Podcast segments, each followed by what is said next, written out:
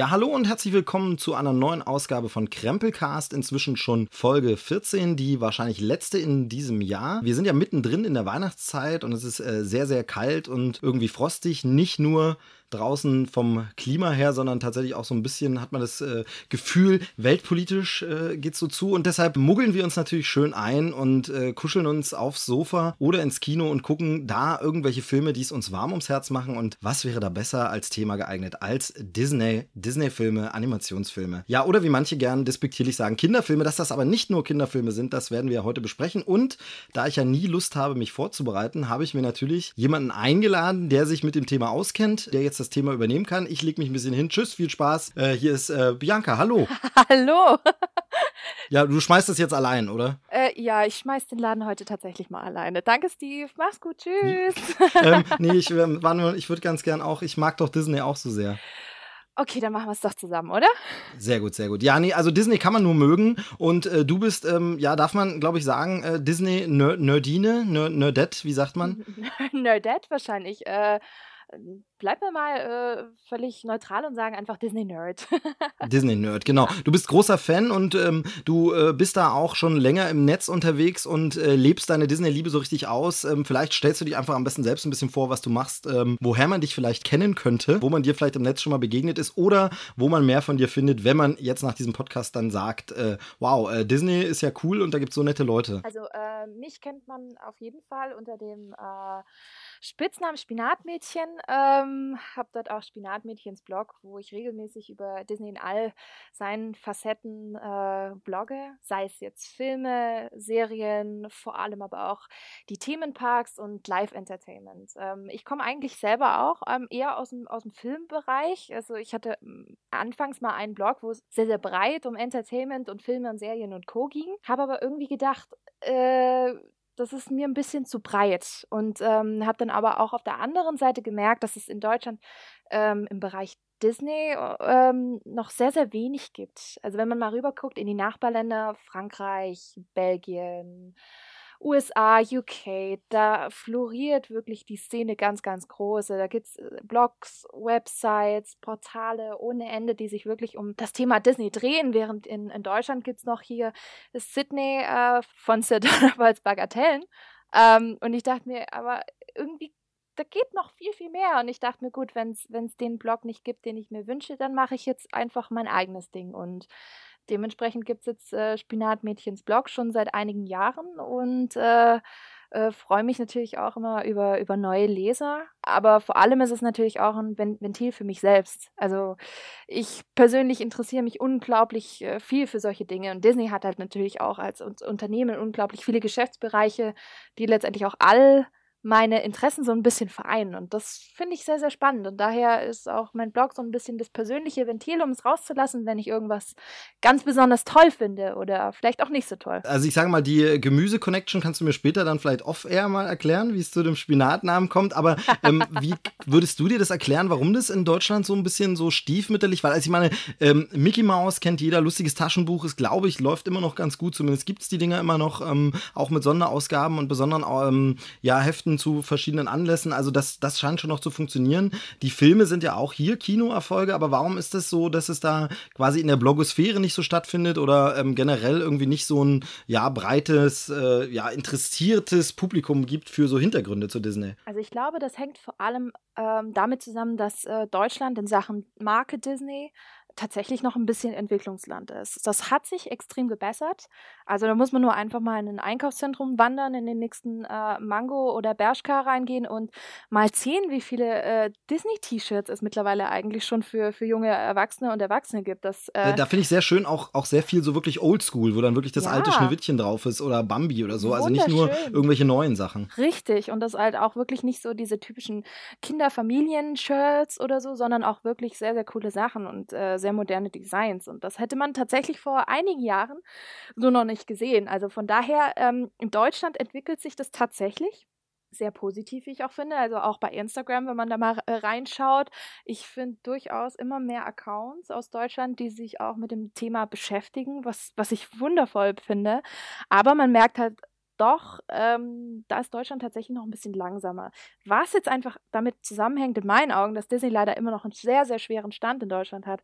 Es bessert sich zwar, aber es ist immer noch Disney Familien, Kinderfilme. Und viele wissen auch noch nicht zu 100 Prozent, wofür Disney eigentlich steht, beziehungsweise welche Franchises und welche Marken eigentlich zu Disney gehören. Also ich hatte erst vor ein paar Wochen eine Diskussion mit einer Bekannten, die nicht wusste, dass Pirates of the Caribbean von Disney war. Und das fand ich schon sehr, sehr überraschend, weil eigentlich dachte ich, das ist wirklich im Gegensatz zu Marvel vielleicht ein Franchise oder eine Filmreihe, wo man sagt, das kann man auch Disney zuordnen, aber tatsächlich ist das äh, für viele immer noch ein bisschen Neuland. Ja, das finde ich schon ein bisschen seltsam, weil es ja wirklich auch fett damit promotet wird und das Disney-Schloss am Anfang ist sogar so mit Piratenflagge wehend davor im Logo. Also, das ist schon sehr auffällig, aber da merkt man auch wieder, dass wir natürlich als so Nerds und Geeks so ein bisschen im Thema zu sehr drin sind manchmal. Ne? Also, genau. wir nehmen es halt wahr, was andere gar nicht wahrnehmen. Also, offensichtlich, offensichtlich.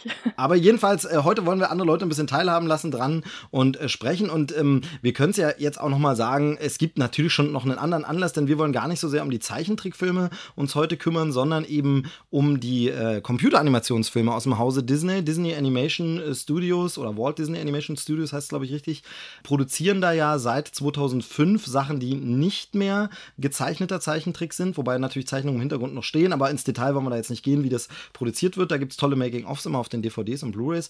Aber auf jeden Fall ähm, hat man sich ja weggewandt ein bisschen von diesem klassischen Zeichenstil und ist eben zur Computeranimation gegangen. Jetzt werden viele wieder sagen, ja, genau, so Toy Story und so, aber das ist ja Pixar, die wiederum zu Disney gehören, aber nicht wirklich Disney sind.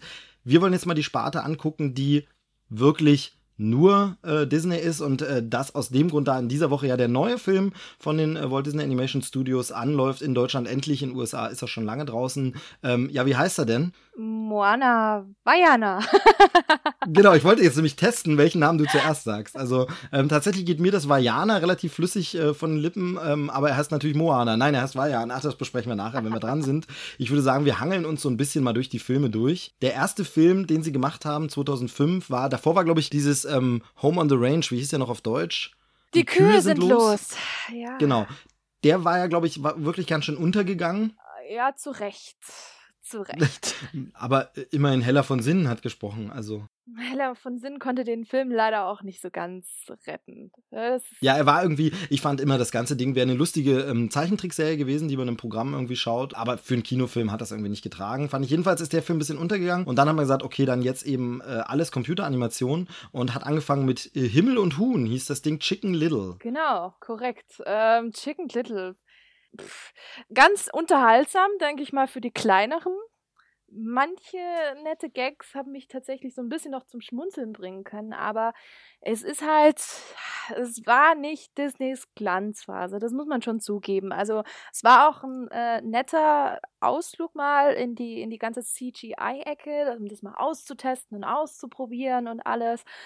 Aber ähm, ja, es er ist nett, aber es ist definitiv kein Glanzstück von Disney. Genau, er hat auch keinen bleibenden Eindruck so richtig hinterlassen und es hat dann dazu geführt, dass ich tatsächlich zugeben muss, den habe ich bis heute nicht gesehen. Also super Anfang für diesen Podcast. Ich kenne den Film gar nicht, aber es ist wirklich so, ähm, der hatte null Effekt. Irgendwie niemand hat gesagt, oh cool, jetzt machen die sowas, sondern der ging tatsächlich so ein bisschen äh, sang- und klanglos vorbei. Also ich weiß noch, dass im Original, glaube ich, Zach Braff die Hauptrolle gesprochen hat. Das ist noch so hängen geblieben. Ich weiß, dass es so ein bisschen damit gespielt hat, eben, dass irgendwelche Außerirdischen kommen und wieder den Kindern keiner glaubt, äh, es so eine Tierwelt ist. Aber so richtig hat er mich auch nie gereizt. Also es gab auch nie irgendwas, das eine Kritik mal gesagt hat, sollte man gesehen haben, weil, sondern irgendwie war das, aber vielleicht brauchte das das Studio, um auch erstmal einfach ein bisschen rumzuprobieren. Ja, das glaube ich auch. Also ich meine, wenn man sich mal anschaut, Toy Story von Pixar ist jetzt äh, klar, filmhistorisch natürlich ein, ein, ein Meilenstein, absolut. Aber wenn man sich mal das Storytelling und, und generell auch die Dramaturgie des Films anguckt, ist, es, ist Toy Story wirklich okay. Ja. Es ist nicht herausragend. Und äh, so ist es letztendlich auch bei Himmel und Huhn natürlich auf einem ganz anderen Level, deutlich drunter.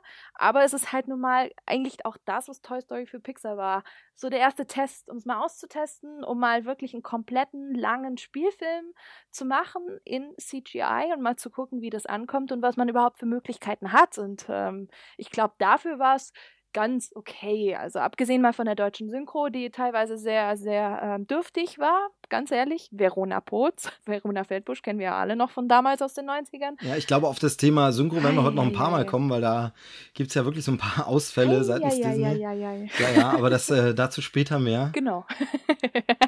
es ist ähm, ja auf jeden Fall ein Film, der wie gesagt nicht irgendwie groß äh, sein ähm, ja irgendwie seine Kerbe in der Erinnerung der Filmgeschichte geschlagen. Oh, jetzt habe ich es aber theatralisch ausgedrückt. Jedenfalls Oh. äh, gesehen und vergessen äh, oder nicht gesehen und trotzdem vergessen. Ähm, dann ging es weiter mit einem Film, der ist mir okay in Erinnerung geblieben, aber der hatte auch seine Probleme. Das war äh, Trifft die Robinsons, Meet the Robinsons, basierend auf einem äh, Kinderbuch von William Joyce, der später, ich glaube, das ist der Autor von ähm, Die Hüter des Lichts. Sehr, sehr schönes Buch und sehr, sehr schöner äh, Film auch, dann von Dreamworks. Und der hat hier so ein Kinderbuch geschrieben, A Day with Wilbur Robinson.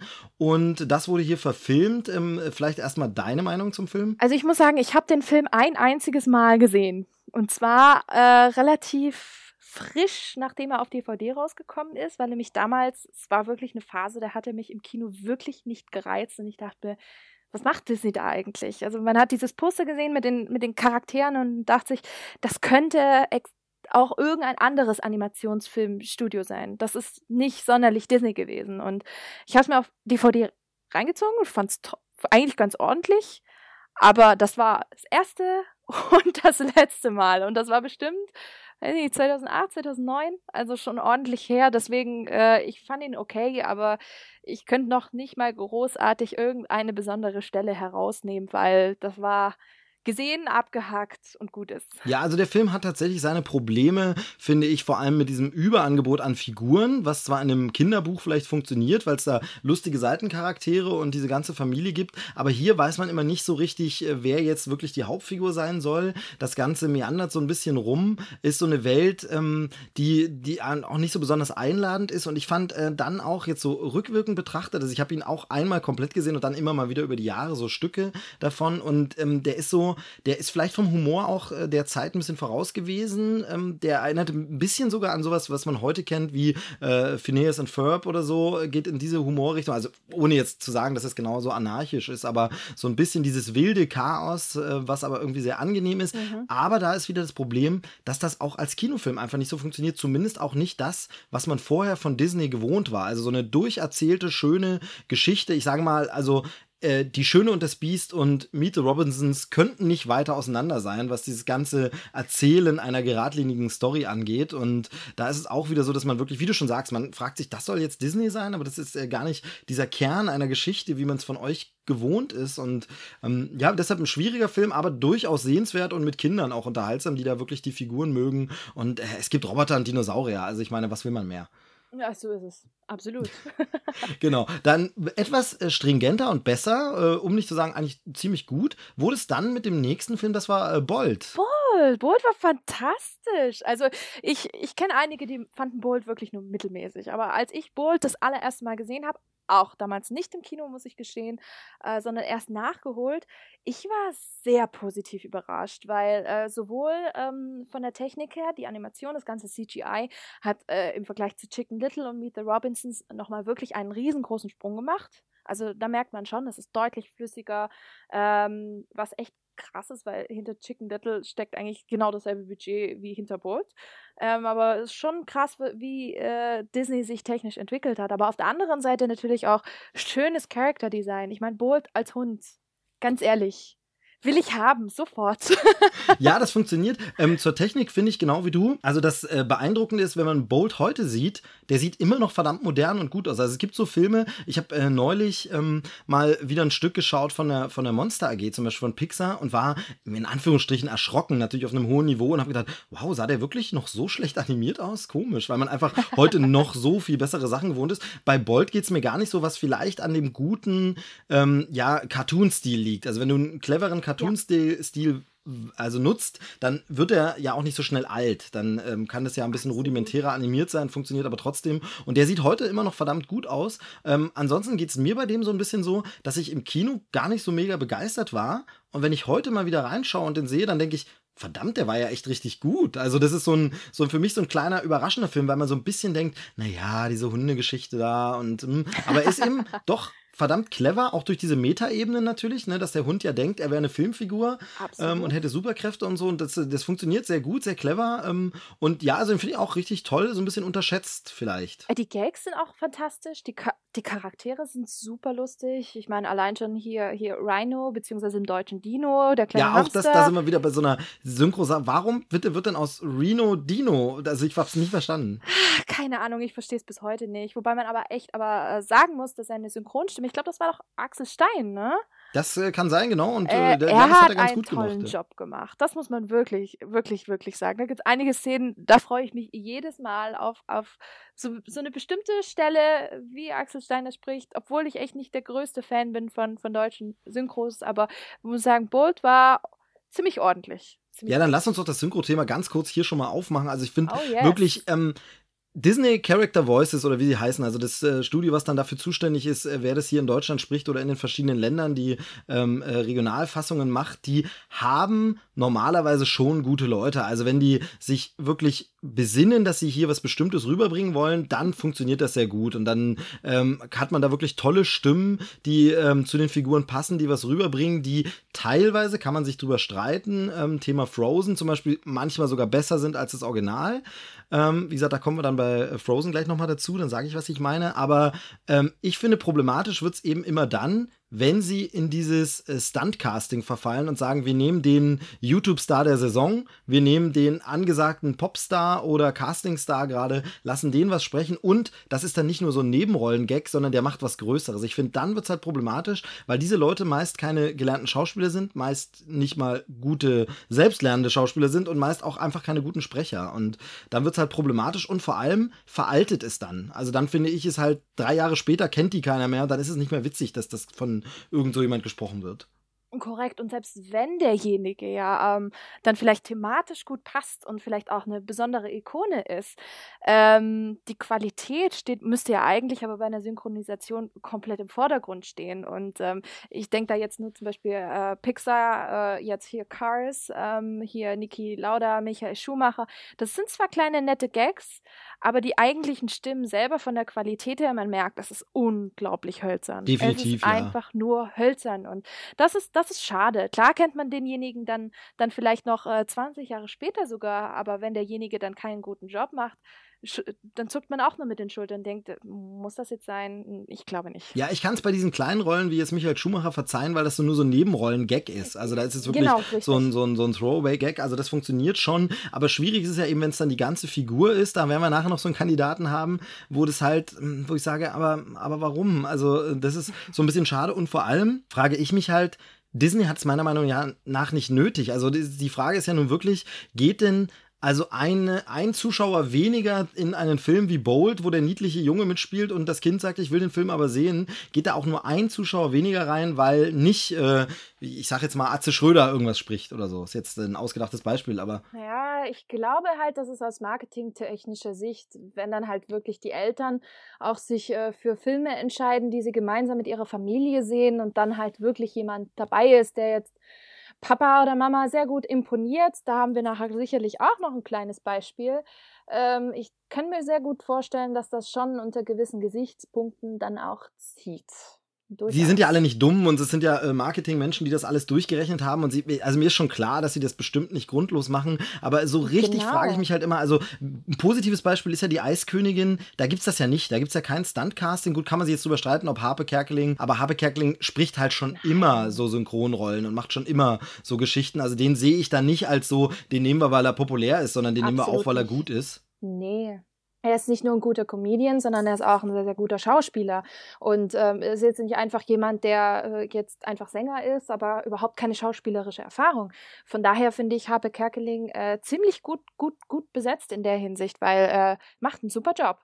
Genau, und sie zählt für mich nicht unter dieses Stunt-Casting. Ist für mich definitiv, da kann man verargumentieren, dass der einfach äh, gut ist, der Typ. Also von daher, ähm, und da ist, deshalb ist das für mich die Eiskönigin immer so ein, so ein Beispiel. Ähm, da hast du es ja auch nicht und der Film war einfach ein Mega-Hit, auch in Deutschland. Also da brauchst du Nee, das ja nicht nicht. irgendwie. Ja. Deshalb ist es immer ein bisschen komisch, aber, aber Axel Stein sehe ich da jetzt auch nicht so, weil er war jetzt für mich auch nie so ein Riesenstar, Ja. mit dem man groß wirbt.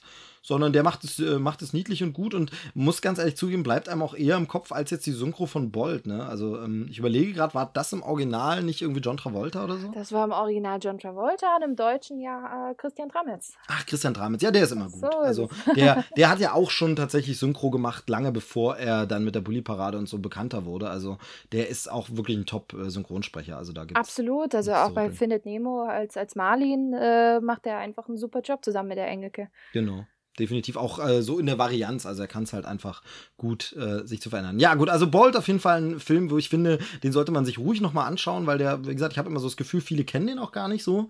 Ähm, der war damals wahrscheinlich im Kino erfolgreich, aber jetzt ist es nicht mehr so wie, aha, bei Disney denke ich doch gleich an äh, ihren tollen Animationsfilm Bolt. Ähm, äh, unbedingt mal schauen, der ist echt gut. Absolut. Dann sind wir jetzt schon im Jahr 2009. Da hat Disney es dann noch mal kurz mit äh, Zeichentrick versucht. Ähm, und ist aber irgendwie auf die Nase gefallen. Ja, Princess and the Frog küsst den Frosch auf Deutsch. Mal wieder ein Titel, wo man sagt, warum? Warum? Ja, also das ist so ein bisschen, also vor allem der, der, das Original spielt halt schön mit der, mit der, mit dem äh, Froschkönig und so, Princess and the Frog und mit Disney-Prinzessin und so und küsst den Frosch. Da fing ja ein Trend an in der Namensgebung, den sie dann halt fortgeführt haben, ähm, wenn aus Tangled dann eben äh, Rapunzel neu verföhnt wird. Oder aus Frozen eben die Eiskönigin äh, völlig unverfroren oder so. Völlig unverfroren. Ach Leute, was macht ja, ihr da? Ja, also vor allem ist es halt auch wieder so unnötig. Also es ist auch so, ja. Wo man halt auch wirklich sagt, es muss natürlich für den dummen deutschen Zuschauer, kann es nicht irgendwie Tangled irgendwie sowas heißen, es muss natürlich Rapunzel heißen. Also man muss nochmal sagen, hier geht es übrigens um Rapunzel. Ähm, aber es ist lustig, es ist neu und da brauchen wir noch einen lustigen Untertitel. Ähm, voll verföhnt, ja genau. Und bei Princess and the Frog küsst den Frosch war das auch so, aber das ist halt kein Computeranimationsfilm. Ich muss sagen, ich finde ihn nicht schlecht. Der hat ein paar tolle Songs, der hat ein paar tolle Momente. Ähm, ich mag den Zeichenstil, aber er ist jetzt auch nicht so, dass er mir riesig ins Herz äh, geschlossen äh, oder ins Herz gefahren ist und mich berührt hat, ähm, weil irgendwie, ja, die Zeit war irgendwie vorbei. Ach, echt? Also da, da bin ich, äh, da bin ich ein bisschen anderer Meinung. Also ich muss auch sagen. Gut, okay, dann beenden wir das an dieser Stelle. das kann ich nicht haben. Nein, äh, äh, Doch, ja, sprich. Das musst du. nee, also ich muss, ich muss sagen, ähm, Princess and the Frog war für mich ein Film, der in den letzten Jahren bei mir sehr gewachsen ist. Also beim ersten Mal sehen fand ich ihn sehr gut. Und mittlerweile muss ich sagen, ich freue mich jedes Mal, diesen Film zu sehen, weil Soundtrack fantastisch, muss man wirklich sagen. Da sind unglaublich tolle äh, Musikperlen dabei, die wirklich dieses ganze Bayou, äh, New Orleans Feeling wirklich wundervoll rüberbringen. Ja, auf jeden Fall, das gebe ich dem Film auch äh, definitiv. Gigantisch. Ich muss sagen, die Characters sind auch äh, sehr, sehr cool. Ähm, berührt sorry, der Filmtod von äh, Raymond, Ray ist, glaube ich, so ziemlich das Schlimmste, was Disney mir in den letzten zehn Jahren, glaube ich, angetan hat. Ähm, jedes Mal, wenn ich diesen Film sehe und diese Stelle kommt, es, da zerreißt mir das Herz. Nee, also ich muss sagen, Princess and the Frog, äh, fantastisch.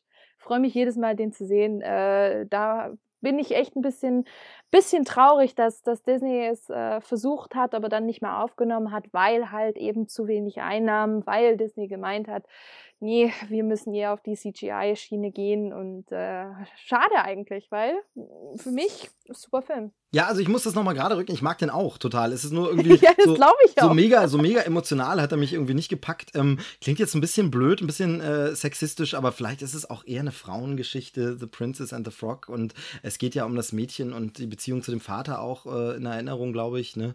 Und ähm, vielleicht. Guck, das fand ich jetzt ganz nett, aber das hat mich emotional nicht gepackt. Mich hat, wie gesagt, der Tod des Glühwürmchens gepackt. Und ich glaube, das ist dann nicht so eine Frauensache. Ja, okay, keine Ahnung. Vielleicht sind mir Glühwürmchen einfach zu egal. Nee, ich finde den Film toll. Also Musik ist super. da haben wir das auch nochmal mit dem, mit dem Casting. Im Deutschen war ja dann ähm, äh, Roger Cicero.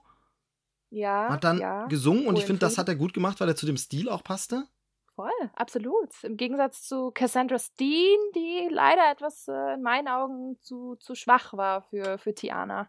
Ja, okay, ja, stimmt. Das, also die bleibt mir auch nicht als erstes im Kopf, wenn ich an den Film denke, denke ich zuerst tatsächlich an Songs von äh, äh Roger Cicero oder ich denke halt zuallererst denke ich an hier äh, Going to the Bayou oder wie es heißt. Also ja. das äh, ist. Going down the Bayou. Ja, sowas, genau. Auf jeden Fall, das ist für mich so, äh, also so eine wunderbare Hommage auch irgendwie an ein Dschungelbuch. Also ich fand das irgendwie so Baloo-Bär-mäßig probier's mal mit Gemütlichkeit. Also eine schöne Verneigung davor ähm, fand ich immer sehr schön. Also von daher, der Film ist schon echt toll.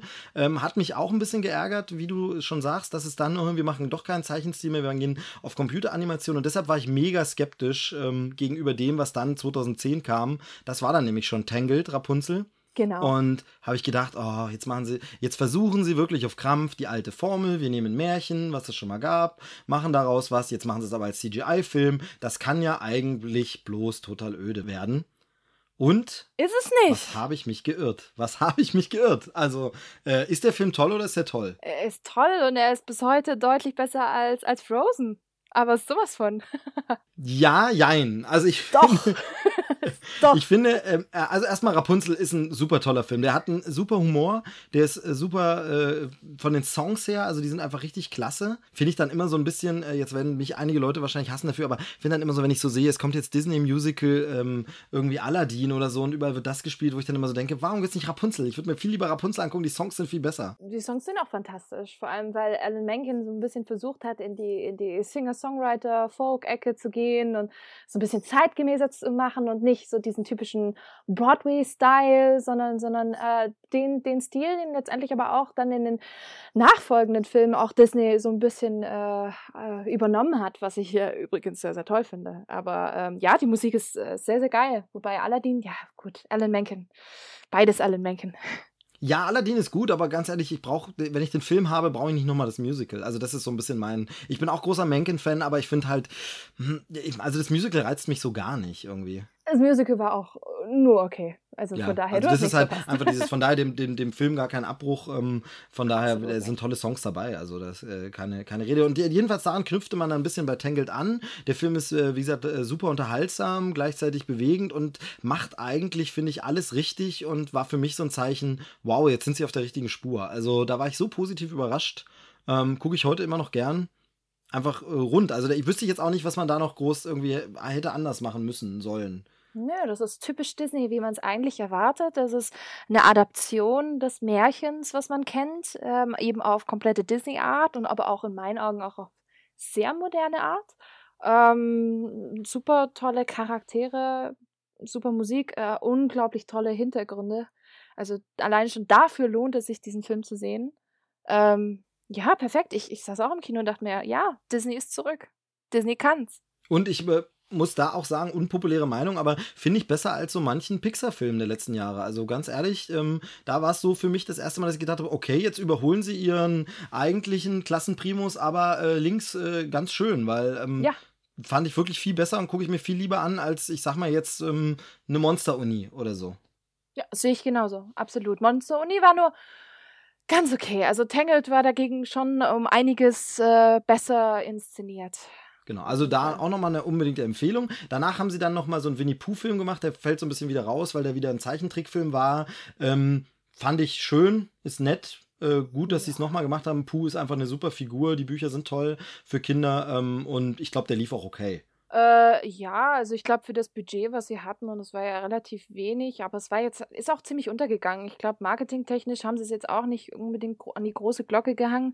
Es war auch nicht der Film, der jetzt wirklich das große Geschäft machen sollte. Darauf war es nicht aufgelegt. Und ich meine, er liegt auch, glaube ich, nur eine Stunde, so die, die typische Winnie the Pooh-Länge. Genau, das ist halt eher für genau. kleine Kinder. Aber da wirklich super goldig gemacht super. und schön. Finde ich toll, dass sie da immer noch was machen. Für die junge Zielgruppe wirklich perfekt. Absolut. Und dann kommt ein richtiger Hammer. 2012 war es, da kam äh, Wreck-It Ralph. Ralf reicht's. Da sind wir wieder bei den deutschen Titeln. Also ganz ehrlich, Ralf reicht's, muss es sein. Was, also wirklich, dann, also ich weiß, dass sie sich ja immer schwer tun mit den Übersetzungen und so, aber weiß ich nicht, man irgendwie, weiß ich nicht, keine Ahnung, aber Wreck-It Ralph ist einfach irgendwie, geht doch besser von den Lippen als Ralf reicht's.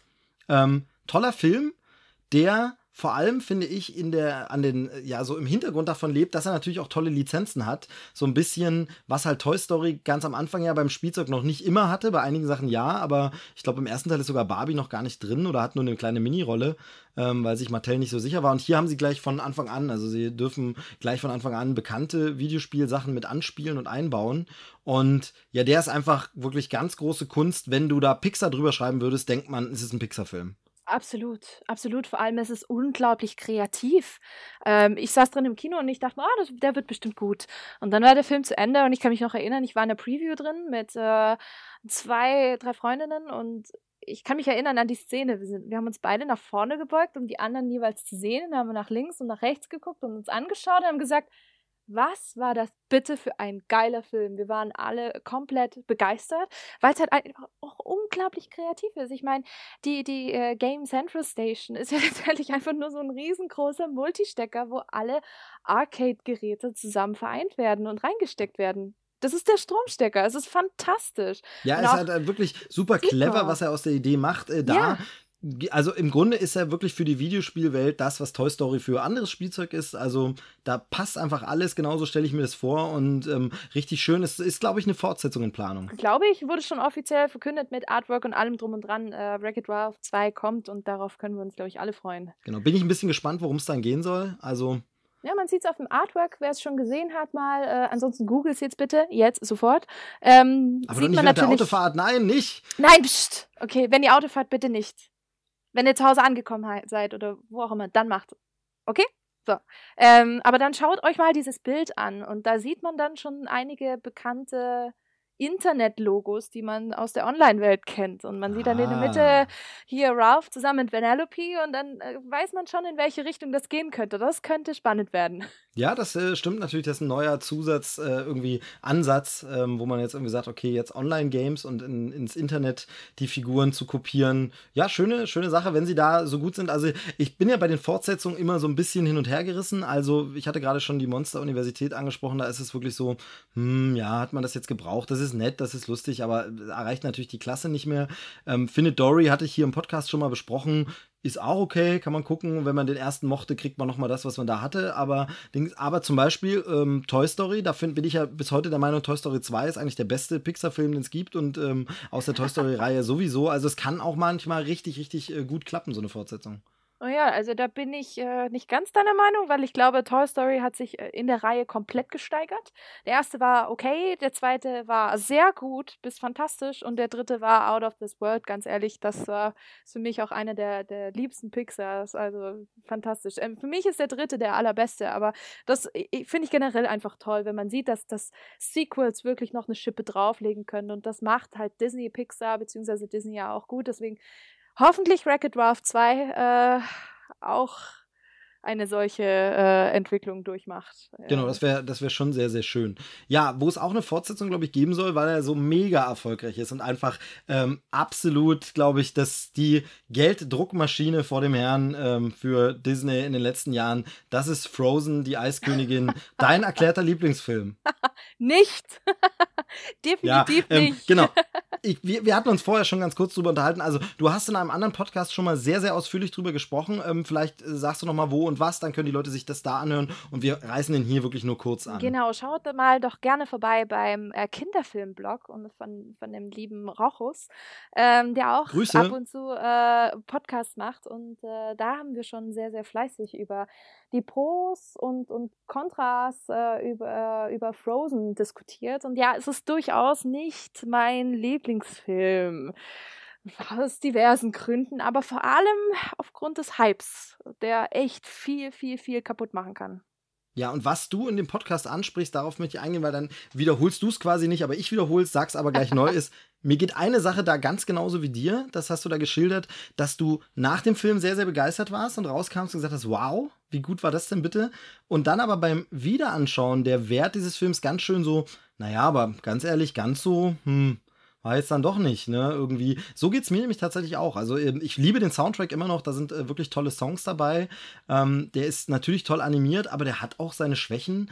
Und ich finde es schon ein bisschen schräg, dass das jetzt so der Überhype von Disney ist, wo man wirklich sagt, also ähm, da gibt es ja ganz anderes. Aber das ist so ähnlich wie bei Pixar, wo Cars einfach überall drauf ist und sich verkauft wie nix. Und es gibt aber viel bessere Pixar-Filme als Cars. Und äh, hier ist es bei Frozen so ein bisschen so ähnlich. Exakt, vor allem Frozen ist halt eher tendenziell für die weibliche Mädchenzielgruppe, für die junge Zielgruppe, während Cars natürlich dann komplett immer die Jungs anspricht. Und Frozen ist halt perfekt für Disney. Was Besseres hätte denen nicht passieren können. Jedes Jahr zu Winter können sie letztendlich die beiden Schwestern rausholen, auf alle Sachen klatschen und dann das Merchandise wieder verkaufen. Und die Leute kaufen es und die werden es auch noch in fünf Jahren kaufen. Ja, also das äh, ist schon faszinierend, hätte man auch gar nicht so erwartet unbedingt, dass das dann so ein Hype wird, weil das ja wirklich fast keine andere Disney-Prinzessin äh, außer Elsa wirklich so geschafft hat, als alleinstehende Figur ständig überall drauf zu sein. Also das, also klar gab es zu der Zeit, als ein Ariel ins Kino kam, dann war Ariel äh, in der äh, McDonalds Junior-Tüte oder was, aber ähm, einfach so dieses wirklich jetzt auf jedem Produkt und so, natürlich hat sich auch unsere Welt ein bisschen weiter gewandelt, was so Merchandise und äh, Filmmarketing angeht, aber dass das wirklich, hätte ich ja nach dem Film auch nie erwartet dass das jetzt Elsa, wirklich der Elsa-Hype. Nicht nur Elsa-Hype, sondern Anna und Elsa-Hype. Also das ist noch besser. Disney hat gleich zwei Mädels-Prinzessinnen gehabt, die sie gleichzeitig auch noch mit einem Franchise, mit einem Film vermarkten können. Also mit zwei verschiedenen Haarfarben, mit zwei verschiedenen Typen. Also für die Mädels ist dann entweder Elsa oder Anna dabei. Also besser geht's nicht. Und für die Jungs gibt es dann noch Olaf. Ja, oder auch eben Elsa. Ja, oder so, da wenn sie ein bisschen älter sind, schon die Jungs. so meinst du das? Aber was ich bei, bei der Eiskönigin unbedingt noch ansprechen möchte, ist, das habe ich vorhin schon angedeutet, da sind wir beim Thema Synchro. Ich finde, hier wurde alles richtig gemacht. Also wir haben vorhin schon über Harpe Kerkeling gesprochen und da finde ich sogar, dass die deutsche Synchro eben besser ist. Denn hier ist es ja so, dass äh, im Deutschen singt ja, jetzt muss ich mich bei dem Namen, tue ich mich immer ein bisschen schwer, Willemein, Willemin Werkeik? Willemein Verkeik. Ja, ich, mein, mein Holländisch ist leider nicht so gut. Niederländisch. Ähm, schwierig. Jedenfalls, ähm, die ja in der deutschen Version von Wicked auch schon ähm, die Hauptrolle gesungen hat, die zuvor äh, Adele de Siem, nein, Moment, ähm, Idina Menzel. ähm, ja, äh, Oscar, äh, Oscar-Verleihungsschauer wissen jetzt, worauf es anspielt. Nein, also Idina Menzel singt im Original Elsa und im Original Broadway Wicked war sie halt die Hauptrolle sehr lange und hat äh, da irgendwie Riesenerfolge gefeiert. Im Deutschen war das eben Willemin Werkeik. Willemin Werkeik. Und ja, wie gesagt, mein, äh, naja, es, jeder weiß, wen ich meine. Und sie singt es auf jeden Fall im Deutschen und ich finde sie tatsächlich sogar ein bisschen besser als Idina Menzel. Also absolut. Ähm, da finde ich toll, dass sie ausgewählt wurde. Absolut, also da bin ich, bin ich absolut deine Meinung. Also ich äh, oute mich hier an dieser Stelle auch gerne wieder als sehr, sehr großer Wicked-Fan, der äh, das Stück eigentlich schon sehr gut seit 2000, äh, 2006 sehr gut kennt, ja. Ähm, ich habe es ein Jahr nach der Broadway-Premiere gesehen, da hat sie noch keinen Schwein gekannt. Und ich habe das erste Mal die CD gehört und habe mich total verliebt. Und äh, natürlich auch in Edina Menzel. Und ich habe es tatsächlich geschafft. Nee, das war noch nicht mal 2006, das war viel früher. Und 2006 habe ich sie in London gesehen mit Edina Menzel live. Äh, was wirklich, ich bin gerade ein bisschen neidisch. Was sehr toll war, absolut. Also ich ein bisschen nur natürlich. Reihe 3 Mitte. Ich bin nur ganz wenig neidisch. ganz, schon, ganz wenig. Es war schon ein, ein, ein sehr großes Erlebnis, aber ähm, ich habe es dann tatsächlich 2007 zur Premiere in, in Stuttgart gesehen, mehrmals auch auch äh, mit äh, Willemein äh, mehrmals. Und ähm, man muss schon sagen, die beiden, auch wenn Idina immer noch einen sehr, sehr großen, hohen Status genießt, ähm, ist Willemein die deutlich bessere Performerin. Und deswegen merkt man das eben auch bei den Synchros, weil Idina ist sehr, sehr von der Stimmtechnik her oft sehr anstrengend. Also man merkt es schon, auch äh, ihre Atemtechnik, wie sie Luft holt. Man hört es sofort. Willemein, das ist, wenn, wenn du sie mal live gesehen hast, das ist. Ja, habe ich zum Glück zweimal sogar flawless. Also die Frau hat es einfach drauf und ich freue mich auch jedes Mal, wenn ich weiß, sie ist bei irgendeinem Projekt beteiligt oder ich habe die Möglichkeit, sie live zu sehen, weil mittlerweile gehört sie ja wirklich zu den ja, bei Wicked zu den besten Alphabas der Welt, weil wer hat schon äh, diese Rolle in verschiedenen Sprachen äh, gesungen und, und gespielt? Also sie war es in Holland, sie war es in Deutschland, sie hat in London gespielt und ähm, am Broadway mittlerweile. Und das ist natürlich schon eine sehr, sehr große Leistung, die auf die Idina in meinen Augen auch nicht zurückblicken kann. Klar hat sie die Rolle kreiert, aber da ist Willemein deutlich besser. Und diesen Unterschied merkt man sehr, sehr stark auch bei Frozen. Also ganz, ganz krass. Definitiv, genau. Und deshalb ist hier die deutsche Synchro für mich auch die äh, Synchro der Wahl. Da habe ich mir den äh, Soundtrack tatsächlich auch auf Deutsch gekauft, deswegen. Ähm, tatsächlich ist eben auch der Song von Harpe Kerkeling sehr, sehr lustig gesungen und macht Spaß. Aber ähm, trotz mancher Schwierigkeiten immer äh, Wortspiele zu übersetzen, auch in Songs, dass es sich dann reimt und da geht ein bisschen was verloren, ist es so toll gesungen, dass ich mir hier, wie gesagt, den Soundtrack auf Deutsch geholt habe. Ähm, Finde ich ganz, ganz super. Ich muss ganz kurz an dieser Stelle diesen Podcast quasi äh, von Disney mal kurz unterbrechen, weil ich zum ersten Mal jemand habe, der auch so äh, Wicked begeistert ist wie ich. ähm, hast du mal das Buch gelesen? Ähm, ich hab's versucht. Es ist furchtbar. Es ich habe es versucht. Es ist mindestens so schlimm wie, wie, wie, wie Herr der Ringe, wirklich. Also ich. Ich, ich finde es sogar schlimmer. Also ich bin auch kein Herr der Ringe-Fan, habe es immer abgebrochen. Ähm, äh, also irgendwie bin da über die Hälfte des ersten Bandes nie wirklich hinausgekommen, aber Tolkien und sein Schreibstil sind ein Thema für sich. Aber dieses Wicked-Buch ist ja furchtbar geschrieben. Gregory also Maguire ist übel. Also ich habe es echt versucht. Ich glaube, ich bin bis seit 40 oder 50 gekommen und ich habe es, glaube ich, viermal angefangen. Ich habe es nicht hinbekommen. Ich dachte mir, scheiß drauf, dann halt nicht. Ich habe das Musical also äh, so geliebt. Äh, ich musste das Buch einfach durchlesen. Ich habe mich durchgequält. Aber was habe ich das gehasst? Also diese Zeitsprünge, diese komischen Erzählungen. Und ich frage mich wirklich, also wer, wer da rangegangen ist an dieses Buch und da dieses großartige Musical rausgemeißelt hat, ist einfach ein verdammtes Genie. Ja, dann kann man sich auf jeden Fall bei Mark Platt zum Beispiel äh, bedanken, dem, dem Produzenten. Ich glaube, der war auch einer der ausführenden Leute, die dann das zu Universal geholt haben und gesagt haben, wir machen daraus einen Film, beziehungsweise, oh nee, wir machen keinen Film draus, wir machen doch einfach mal ein Bühnenmusical. Und deswegen kommt es quasi vom Film zum Bühnenmusical, zum bald hoffentlich Film mit ordentlicher Besetzung und hoffentlich ordentlicher Umsetzung. Ja, das hoffe ich auch sehr und da hoffe ja. ich eben auch auf eine gute Synchro. Ähm, das wäre halt schön, wenn man da dann wirklich, weil die Songs sind, gibt es ja auf Deutsch. Also ich hoffe da auch sehr, warte schon ewig auf diesen Film. Also es ist einfach ein Unding, ja. dass das so lange dauert. Extrem. Ähm, Vor allem Wicked ist so ein Phänomen und ich finde es ich sehr krass, weil ähm, Wicked ist jetzt echt schon lange aus Deutschland weg. Aber wenn ich mich hier mit Leuten unterhalte über Musicals und äh, so Lieblingsproduktionen, äh, Stuttgarter sind halt sehr Musical begeistert. Die schauen, also ich habe super viele Freunde, die sich äh, fast jede Produktion angeguckt haben seit Miss Saigon bei uns. Und immer wieder, jedes Mal, zu mittlerweile 80, 90 Prozent, wenn ich frage, äh, ja, Lieblingsshow oder so, was hat dir am besten gefallen? Ja, Wicked war ja toll, Wicked war ja toll. Es lief hier nicht gut, aber es hat hier so viele Fans immer noch und das zu Recht, weil es halt in meinen Augen absolut, es ist ein Blockbuster im Musical-Format, was visuell der absolute Wahnsinn ist, aber gleichzeitig so tief ist und so eine tolle Metaebene hat, wo man echt sagen muss, das Ding ist ein Kracher und es bleibt auch ein Kracher. Umso trauriger, dass man es hier nicht in Deutschland mehr sehen kann. Ja, es ist wirklich richtig traurig, finde ich auch. Also ich habe es mir zweimal sogar angeschaut, äh, weil ich es so gut fand. Und ich finde halt, es ist halt einfach mal was anderes als auch, also da mag ein König der Löwen ein schönes Musical sein und so clever mit seinen Kostümen der Tiere umgehen und so, aber es ist eben es ist eben kein Wicked. Also es ist halt wirklich, ähm, man kann es nicht beschreiben, man muss es gesehen haben, aber ich weiß auch oder kann mir vorstellen, warum es in Deutschland so einen schweren Stand hat, weil einfach der Zauberer von Oz hierzulande natürlich nicht dieses Standing hat, was so es in den USA hat. Nie hatte und nie haben wird. Ähm, also die meisten Leute denken bei Somewhere Over the Rainbow an Marusha, aber nicht an Judy Garland und von daher ist es halt schwierig, ne, hierzulande ähm, das zu etablieren. Ähm, aber so geht es uns halt immer mit Musicals. Ähm, ich würde mal sagen, Musical-Podcast incoming dann demnächst. Oh yes. genau. Äh, wobei ja eben die Disney-Filme schon sehr musical-mäßig sind. Ähm, die Eiskönigin war es zumindest. Ähm, der nächste Animationsfilm war es dann nicht. Das war der wundervolle deutsche Titel wieder Baymax. Äh, äh nicht nur Baymax, sondern Baymax. Riesiges Robo-Wabohu. Oh, stimmt, das Robo Wabohu habe ich vergessen. Das ist ja, ach, was für ein schönes. Ich frage mich immer, wer sich da irgendwie gegenseitig auf die Schulter klopft und sagt, wow, wir haben uns gerade Robo Wabohu wirklich getraut, aufs Poster zu drücken. Also, das ist das fragst so. Nicht nur, nicht nur du. Also, das ist, das ist so, so, so, so eine Sache, die zieht sich echt mittlerweile wie so ein roter Faden durch. Und dann gibt es dann Momente, wo man denkt, ah, vielleicht kriegen sie es noch ein bisschen hin. Und dann kommt wieder der nächste Klopper mit irgendeinem Untertitel äh, und eine Subline, wo man sich dann fragt, Warum?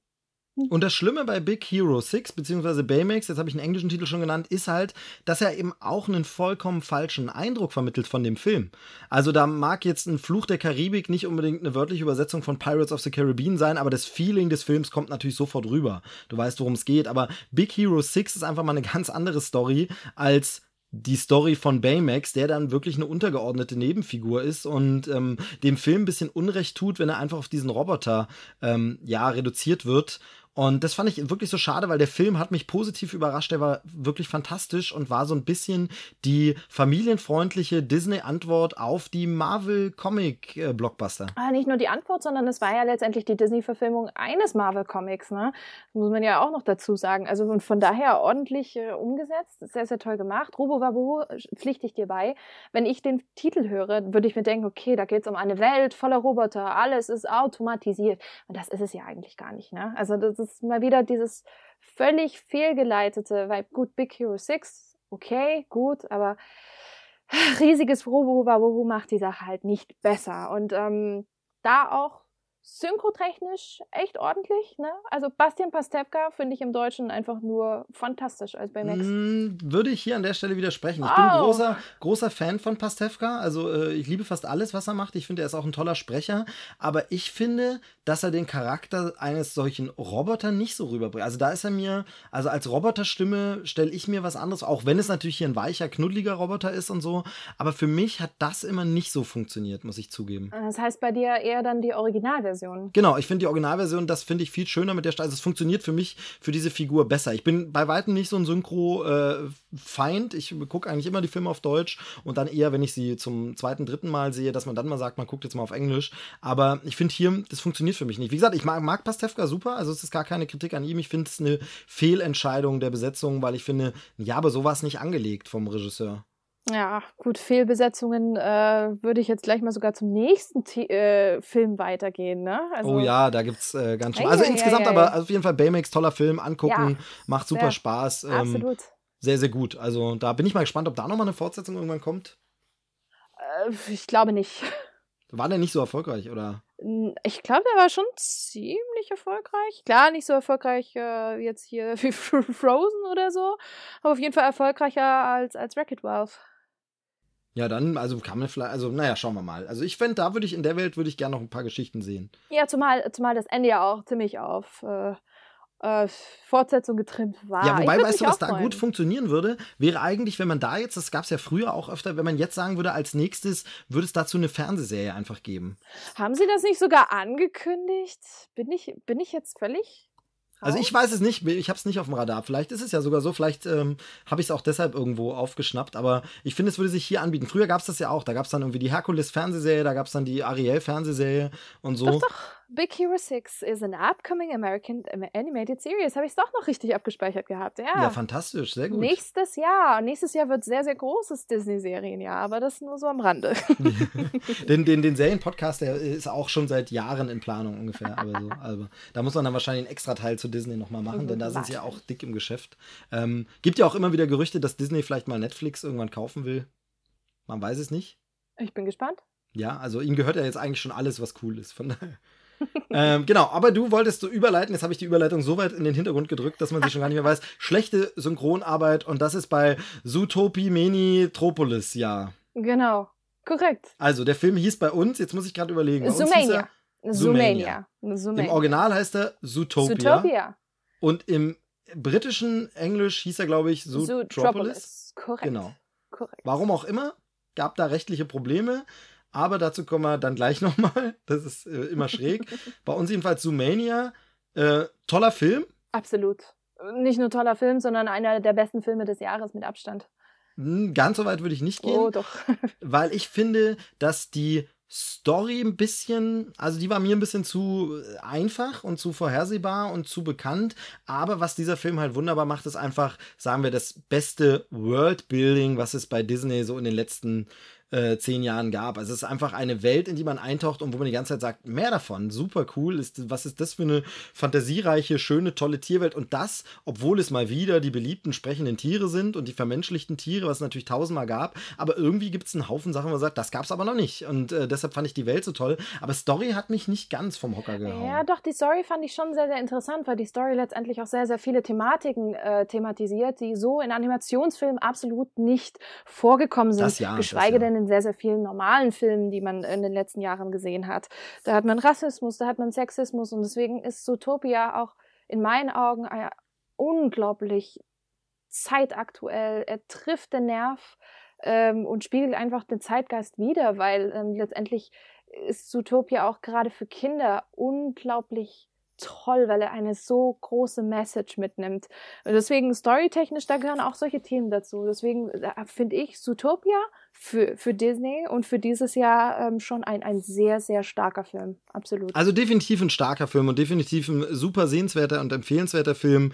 Wie gesagt, mich hat er nicht ganz so äh, umgehauen wie dich, aber auf jeden Fall ja, sehr, sehr gut. Und äh, da ist auch wirklich dieses, was für mich so Disney-Filme auch ausmacht, diese Messages, äh, die einfach rübergebracht werden, wo man natürlich, das wird ja fast dann auch schon immer ironisch, wie gesagt, ja, aber das ist doch immer Kitsch und immer heile Welt und Frieden, aber ganz ehrlich, ich glaube, wir können nicht genug Filme davon haben, die diese Message rüberbringen und die einfach sagen, äh, wie wir miteinander umgehen sollten. Und wenn es dann auf Tiere gut und clever, wie in dem Fall gemacht, eben überträgt, dann ähm, gerne mehr davon. Also definitiv.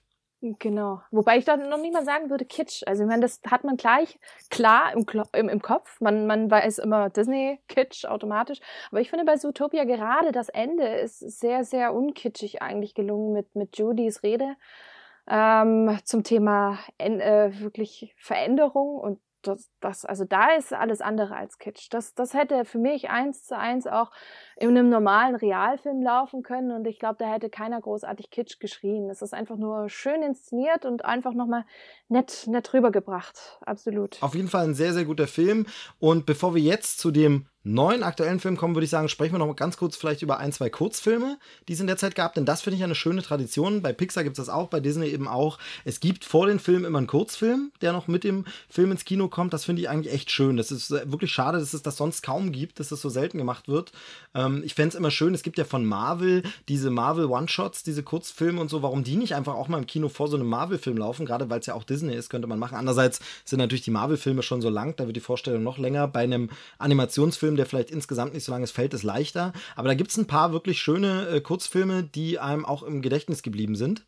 Und zuallererst ist der von äh, Vor der Eiskönigin bei mir so an vorderster Stelle Get a Horse. Ich weiß gar nicht, ob der einen deutschen Titel hatte. Get a Horse. Hatte der einen deutschen Titel? Ich überlege auch gerade. Ich weiß es gar nicht mehr, aber auf jeden Fall ist das ja ein Mickey Mouse Kurzfilm.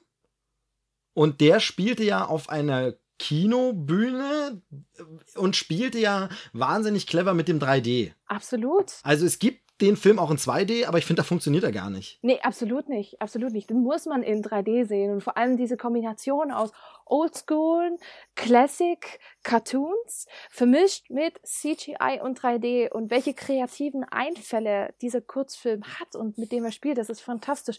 Wobei man auch noch dazu sagen muss, im Original ist dieser Film noch, noch viel, viel toller aus historischer Sicht, weil letztendlich Mickey Mouse auch von Walt Disney himself gesprochen wird. Und das ist, das ist wirklich nochmal was ganz Besonderes, vor allem im, im, äh, im Jahr, wann war das? 2013, 13. ne?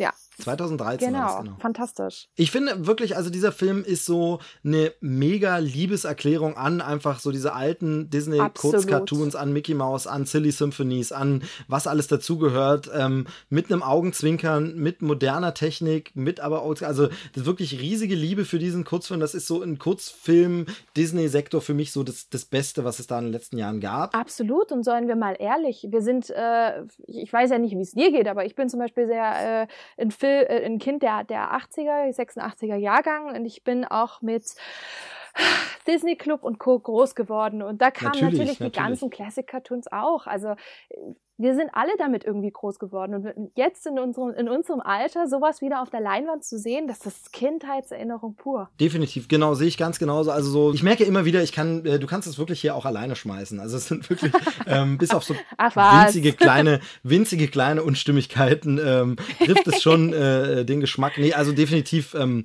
ein super Film. Ähm, Habe ich jetzt richtig Lust, mir anzugucken, muss ich, glaube ich, nach dem Podcast nachher mal schnell. Oh, das mache ich auch. Schau, der ist ja nicht so lang, zum Glück bei Kurzfilmen. Ähm, ja, die anderen ähm, auch immer alle nicht schlecht, aber dann kam wieder einer, der mir besonders jetzt in Erinnerung geblieben ist, wobei es natürlich noch nicht so lange her ist, dass ich ihn gesehen habe, aber das ist der neue Film, jetzt Inner Workings. Wow. Weiß ich auch nicht, ob der äh, einen deutschen Titel hatte. Äh, ich glaube, war das nicht Herz über Kopf?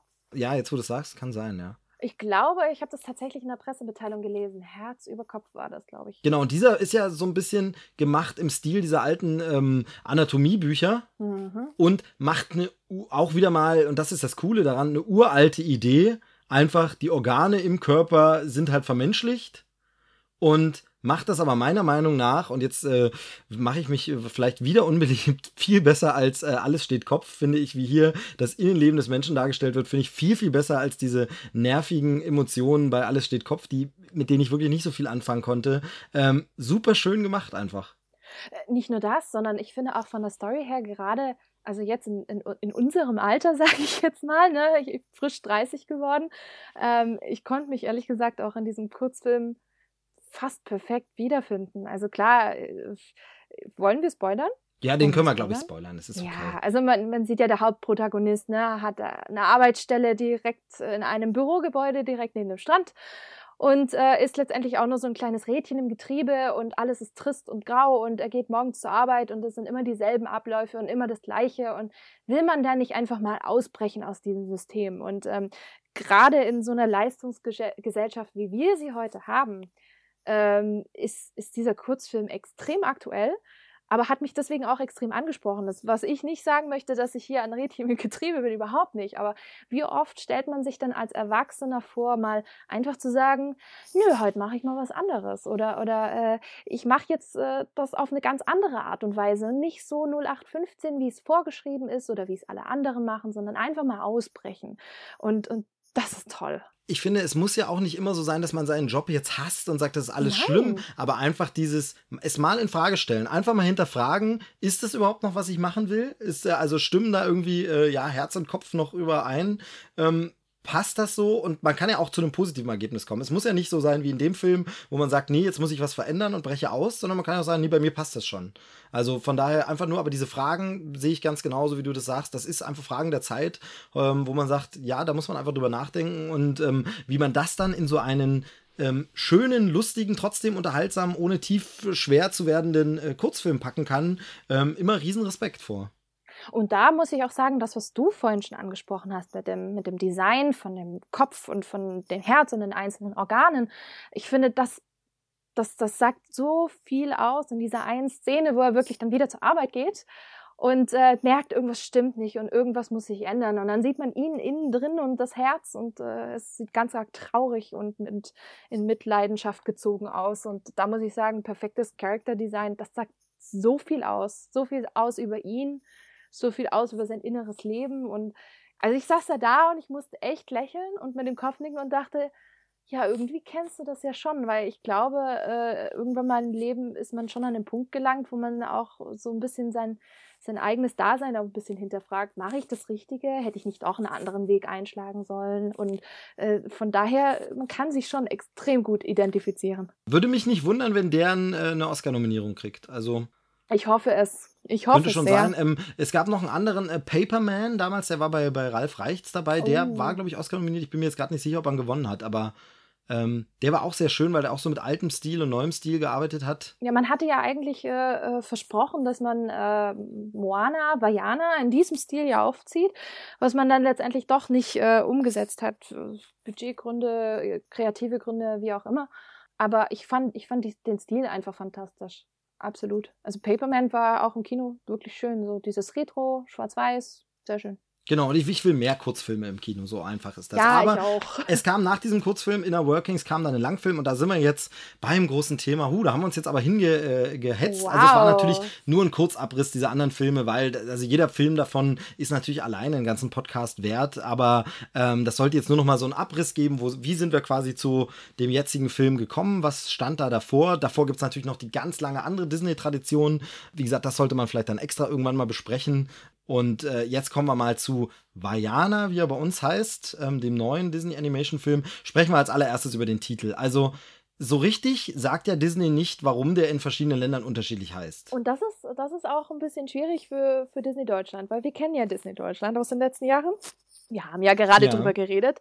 Ähm, und äh, diese Titel sind ja jetzt nicht nur bei uns äh, hier äh, kritisch angekommen, sondern letztendlich auch bei den Leuten da draußen. Das sieht man zuhauf in den Kommentaren, äh, in, auf den einzelnen Social Media Plattformen. Und dementsprechend ist es natürlich auch schwierig für Disney Deutschland, dann mal wieder einen Namen zu haben, der äh, zum Beispiel in den USA eben anders ist. Und ähm, dann sieht man die ganzen Trailer, wo Moana draufsteht ähm, weil viele heutzutage natürlich auch die englischen Trailer gucken, weil die halt auch logischerweise zuerst draußen sind äh, etc. Und dann, ja, dann ist das Geschrei groß. Was macht Disney Deutschland schon wieder? Warum heißt das jetzt Vajana? Und das, da merkt man schon, die Leute haben, äh, sind da schon gebrandmarkt in der Hinsicht. Ja, und ich finde es hier so ein bisschen, so ein bisschen traurige Ironie, ja. weil hier sagen sie, okay, wir machen nicht wie bei Frozen dann die Eiskönigin raus oder wie aus Tangled äh, Rapunzel und machen aus Moana jetzt auf einmal die Inselkönigin oder so, ähm, sondern wir nehmen auch einfach ihren Namen,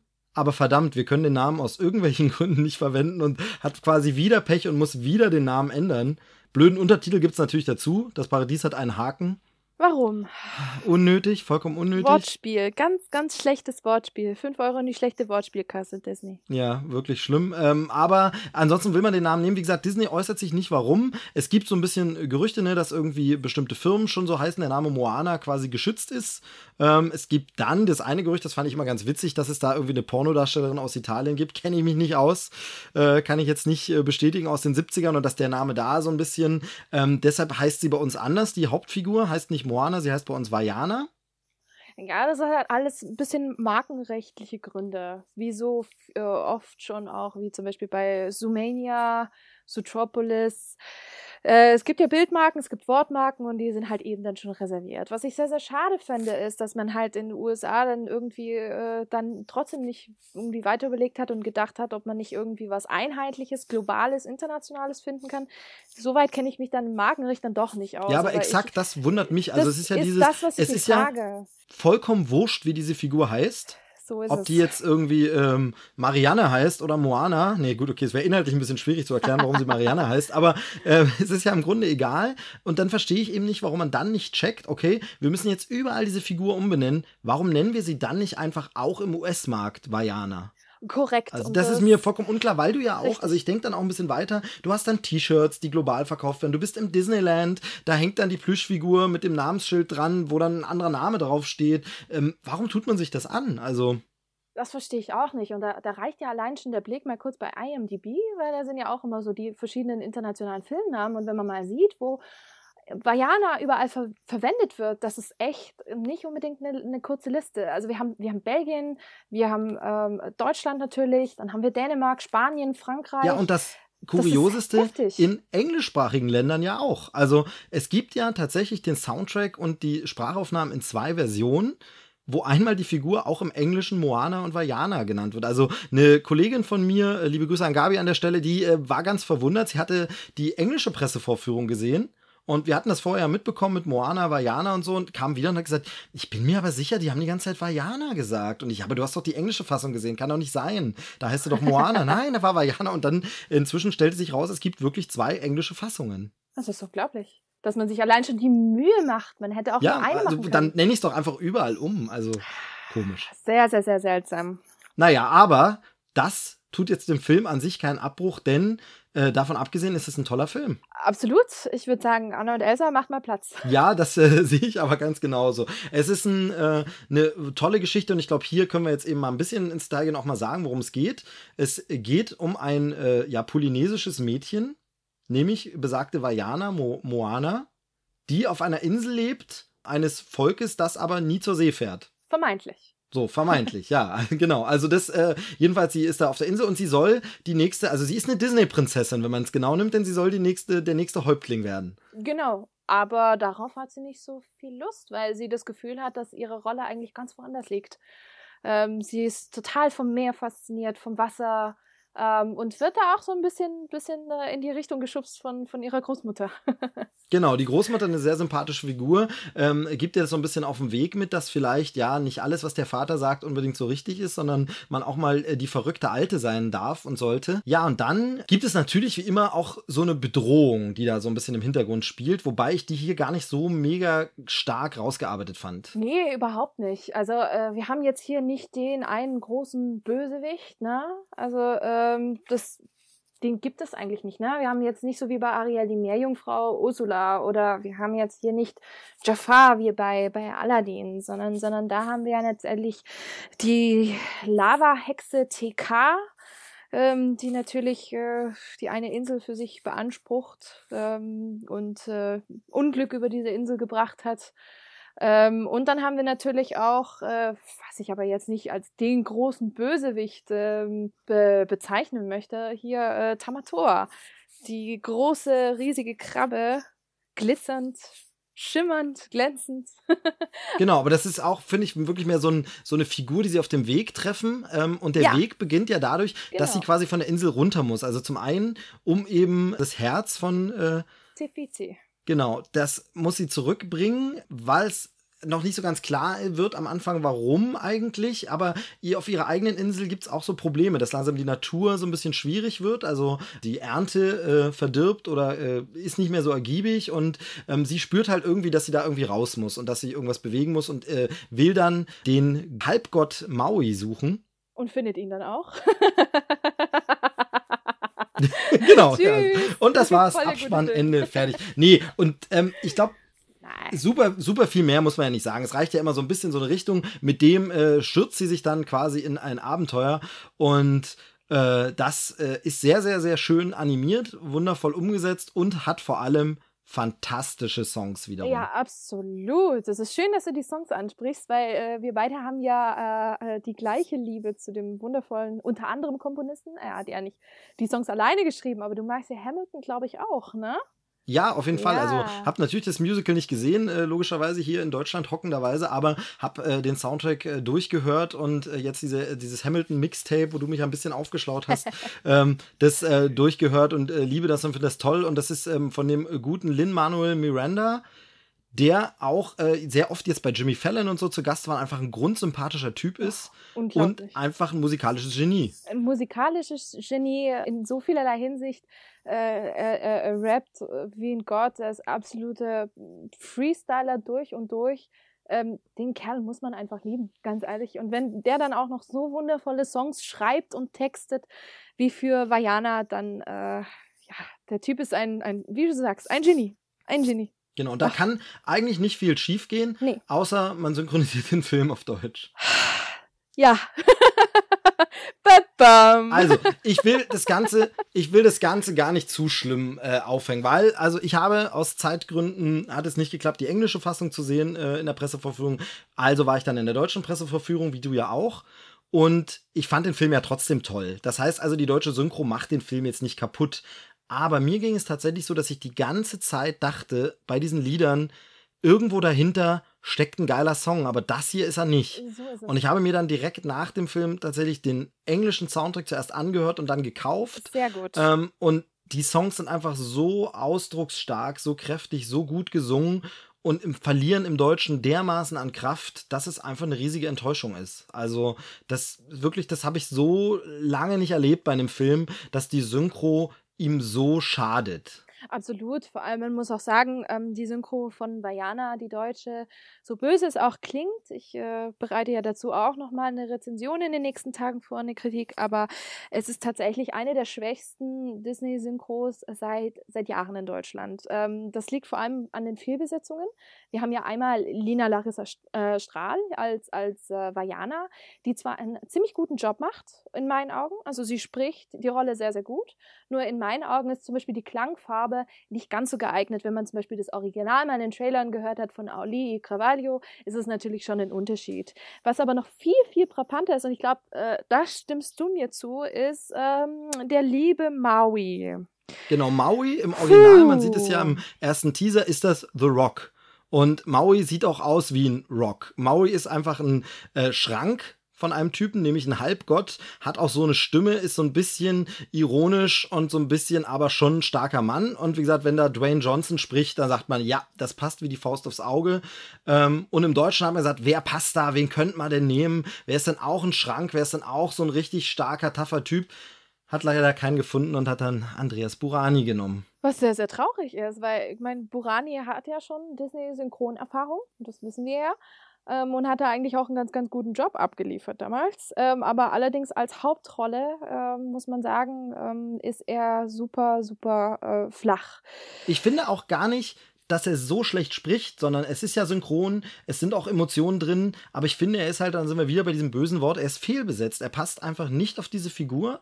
Er ist einfach wirkt einfach nicht so. Ich meine, es ist manchmal so, dass man so einen Grundsprecher hat, wo man denkt, wow, der spricht jetzt diesen bulligen, kräftigen Typen und dann sieht man den und er sieht gar nicht so aus. Das ist ja die Kunst dahinter. Aber ich finde, er, das kommt halt niemals so kraftvoll rüber, sondern es ist halt für mich so ein schwächlicher Bubi, wie es für Maui einfach null passt für die Figur.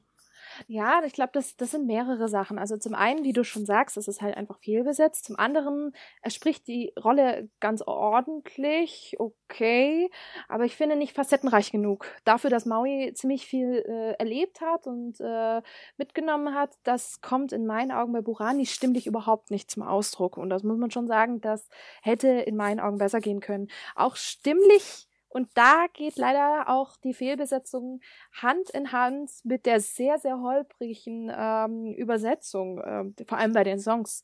Das ist so ein bisschen reim dich oder ich fress dich. Hauptsache, es muss irgendwie so ein bisschen auf den Takt passen. Rhythmus ist egal. Und ähm, das ist eigentlich das beste Beispiel mit äh, voll gerne, was eigentlich Yo, welcome ist. Voll gerne.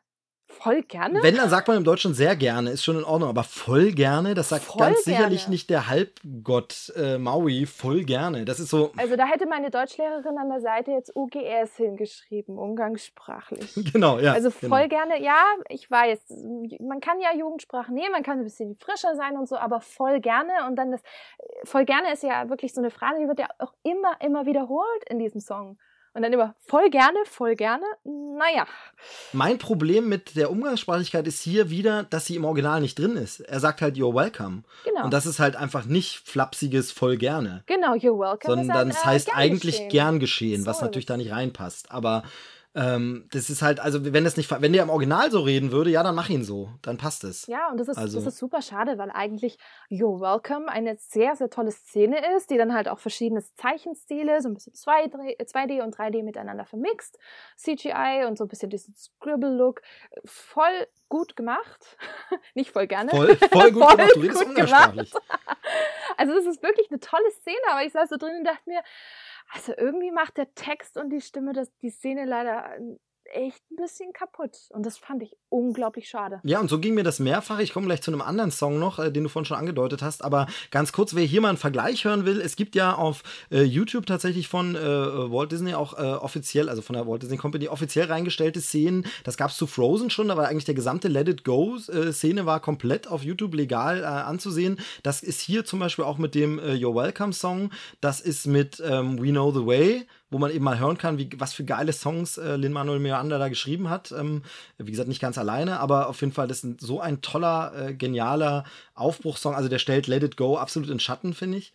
Absolut. Gerade der absolut angesagte Song hier bei uns im Haus äh, kann man zu jeder Tages- und Nachtzeit hören ähm, und äh, sorgt damit für Freude. Die kann man angucken, auf YouTube unbedingt mal machen. Ähm, dann hat man nochmal einen guten Vergleich. Und den Song, den ich meinte, der mir auch wirklich sauer aufgestoßen ist im Film, äh, ist, ähm, wie, wie, wie hieß er, glänzend? Oh, da muss ich, da, okay, das ist sehr interessant, weil da, ich glaube, da, da unterscheiden uns äh, so ein bisschen die, die, die Einzelwahrnehmungen, weil ich fand durchaus glänzend eigentlich ziemlich ordentlich im Vergleich zu anderen Stücken in in, in Vajana. Absolut. Weil ich muss, ich muss sagen, ich war sehr überrascht, dass äh, Tommy Morgenstern bei uns äh, den Tamator spricht. Klar, im Vergleich zu Jermaine Clement. Ich liebe The Flight of the Concords. Ich liebe diese Serie. Ich liebe die beiden. Ich liebe ihn zusammen mit Brad McKenzie. Ist halt wirklich eine einzelne Marke. Da kommst du nicht ran. Was ich da übrigens faszinierend fand, war, ich wusste es vorher nicht, hatte mich tatsächlich nicht belesen darüber und habe bei dem Song auf Deutsch die ganze Zeit gedacht, das könnte aber im Original auch von Jermaine aus Flight of the Concord sein. Wenn wir das so, das könnte eigentlich. Und hab's hinterher festgestellt und gedacht, hey, tatsächlich Bingo. Und finde es einfach, weil ich die beiden auch so mag und sie so lustig sind und es so sympathisch sind, finde ich schön, dass jetzt beide quasi bei Disney angekommen sind, äh, nachdem ja erst bei Muppets schon äh, die Hälfte beteiligt war, jetzt die andere Hälfte hier beteiligt ist. Also ähm, sehr, ja, sehr schön. Auch, auch äh, James Bowen und so fantastisch. Deswegen, äh, klar, es ist unglaublich schwierig, da ranzukommen. Aber ich muss schon sagen, also ich finde es toll, dass Tommy Morgenstern sowohl Tamator synchronisiert spricht und auch singt. Und ich muss auch sagen, da von der, von der Übersetzung her ist der Song sogar gar nicht mal so schlecht im Vergleich zu den anderen. Also da saß ich echt im Kino und dachte mir, okay, gar nicht mal so übel. Er ist kein, kein, kein äh, Meisterwerk, aber definitiv besser als manch andere Songs äh, in Vajana. Ja, das kann schon sein. Ich müsste ihn jetzt nochmal hören. Also im Film selber war es mir wieder äh, eines dieser Beispiele, wo ich gesagt habe, hm, das klingt aber eigentlich wie ein cooler Song von den Concords, ähm, aber, hm, aber komisch. Ähm, was für mich so ein bisschen verloren geht, ist zum Beispiel auch, da ist ja äh, eine ganze Menge David Bowie drin, was natürlich in diesem Jahr umso schöner ist. Ähm, keine Ahnung, wie lange das schon vorher geplant war, das so anzulegen oder nicht. Aber das ist ja, also im Grunde ist das ja David Bowie. Ja, es ist, man merkt halt dieses, dieses äh, Brit-Rock-Style, aber das, das kann aber auch Lin-Manuel Miranda extrem gut. Also wer Hamilton zumindest mal reingehört hat und dann auch die, die, die äh, Nummer von King George kennt, ähm, fantastisch. Also ja, aber auch Jermaine singt halt super. halt sehr David Bowie-esque. Meinst du? Ich finde so ein bisschen, ich finde, äh, sowas kennt man halt auch schon von Flight of the Conchords. Also so ja, klar, aber das ist so, ich finde, das ist immer, also ich fand es halt schon ein bisschen Bowie. Ähm, und dazu dann diese glitzernde Krabbe natürlich, äh, Shiny. Ähm, das ist natürlich, äh, also einfach Glamrock Bowie, ja. das ist einfach, fand ich, also ich fand es fand es super schön irgendwie. Ob es jetzt ein Zufall ist, dass es in diesem Jahr in einem Film vorkommt oder ob es dann noch irgendwie so angepasst wurde, keine Ahnung. Allein dafür schon äh, natürlich äh, großes Lob an den Film. Ja, und ich hatte den, den Song den ganzen Tag heute im Kopf. Seit heute Mittag. Also wie gesagt, ich müsste jetzt äh, zum Vergleich nochmal die deutsche Fassung irgendwie anhören. Wenn du ihn jetzt so lobst, vielleicht war er, aber im Kino fand ich nicht so. Und seitdem, wie gesagt, höre ich nur noch den englischen Soundtrack. Deshalb ähm ja, ja, ich auch, ich auch, ich auch. Aber ich, bei mir, mir geht es gerade vor allem um den Song und um die Musik an sich. Ja, die Musik ist und, großartig. Äh, also dafür sehr, sehr gut. Ja, und insgesamt ist halt, wie gesagt, die Musik toll, der Film äh, schön gemacht, die Botschaft am Ende sehr angenehm, finde ich, ohne dass sie so aufgedrückt wird. Es ist natürlich klar, worauf sie dann hinausläuft ab einer bestimmten Stelle und so. Ähm, aber das ist sehr, sehr super. Aber bei der Musik, bei dem Song müssen wir eine Sache natürlich noch erwähnen, die im Vorfeld ja für Schlagzeilen gesorgt hat. Und das ist die liebe Helene. Ja, die Helene. Ja, also da ist es ja so. Äh, nach dem riesigen Erfolg von der Eiskönigin hat dann irgendwann Helene Fischer in irgendeiner Show oder irgendwas angefangen, plötzlich auch äh, äh, Let It Go zu singen. Ja, ich glaube, das war sogar ihre eigene Konzerttour. Und ich glaube, sie hat sogar gemacht, sie hat ja immer Weihnachten die Helene Fischer Show. Und das kommt doch immer am ersten oder zweiten Weihnachtsfeiertag auf ZDF 2015. Irgendwie so, genau. genau. Es ist ein bisschen erschreckend, dass du das weißt, aber ja. okay. ich äh, bin, bin selber manchmal erstaunt, was alles in meinem Kopf so hängen bleibt. Ja, gut. Aber es gibt eigentlich keine wirklich vernünftige Erklärung dafür. Nein, man guckt es natürlich an, weil, also ich will das jetzt mal ein bisschen aus diesem Flapsigen rausnehmen. Es ist natürlich super easy zu sagen, äh, hier die Schlagertrine und blöde Helene Fischer und wie doof. Genau. Das ist natürlich simpel. Genau. Das ist natürlich einfach. Aber man muss sagen, die hat nicht ganz ohne Grunderfolg und die ist schon durchaus eine gute Sängerin. Ja. Aber, wie ich halt finde, ist hier der große Fehler, dass sie auf diese Art von Song null passt. Nein, absolut nicht. Also, das ist zum einen musikalisch so, dass es nicht passt, aber auch wir haben hier das Lied, das eine, wie sagen wir mal, maximal 16-jährige Tochter singt, davon, wie sie aufbrechen will. Das muss nicht eine 30-jährige Schlagersängerin in ihrem steifen Musical-Stil, den sie einfach immer hat, singen. Das passt einfach nicht. Nee, das passt überhaupt nicht. Vor allem, wenn man sich mal das Original mit Alessia Cara mal angehört hat, mit äh, der sehr, sehr charakteristischen, leicht rauen Stimme sogar. Das passt auch wirklich zur kompletten Musikproduktion, die ja sehr, sehr modern auch angelegt ist, gerade mit diesen sehr, sehr starken Beats und so. Das ist, das ist nicht Helene Fischer, auf jeden Fall nicht. Und deswegen finde ich es auch sehr, sehr schade, weil Alessia Cara, wenn, wenn man heutzutage, ich will jetzt nicht sagen Jugendradio, das klingt immer so komisch, aber du weißt, was ich meine. Auf jeden Fall Radiosender hört, wo aktuelle Chartmusik kommt, dann kennt man sie letztendlich auch. Sie war ja auch relativ gut platziert in Deutschland und der Song wurde auch sehr, sehr oft, glaube ich, auch auf den Radiosendern gespielt, Energy und Co. Ähm, dass man nicht die Tradition beibehalten hat aus den letzten Jahren, einfach den Song den Titelsong im Abspann auf Englisch zu lassen. Man hat das ja auch schon in den letzten Jahren immer so gehabt. Und den, ausgerechnet diesen Song jetzt auf Deutsch bringen zu müssen, das äh, entzieht sich komplett meines, meiner Kenntnis und meines Verständnisses. Also das verstehe ich absolut nicht. Zumal wir auch äh, gerade bei der jüngeren Generation ein sehr, sehr höheres Englischbedürfnis ja schon merken. Ne? Die Leute wollen ja auch eher äh, Englisch gucken, Netflix äh, floriert ohne Ende, ähm, lauter solche Geschichten. Andere gucken Serien zuerst, weil es halt eben auf Englisch ist und wollen das auch lernen, wollen die Originalstimmen hören und das bricht auch komplett diesen Trend.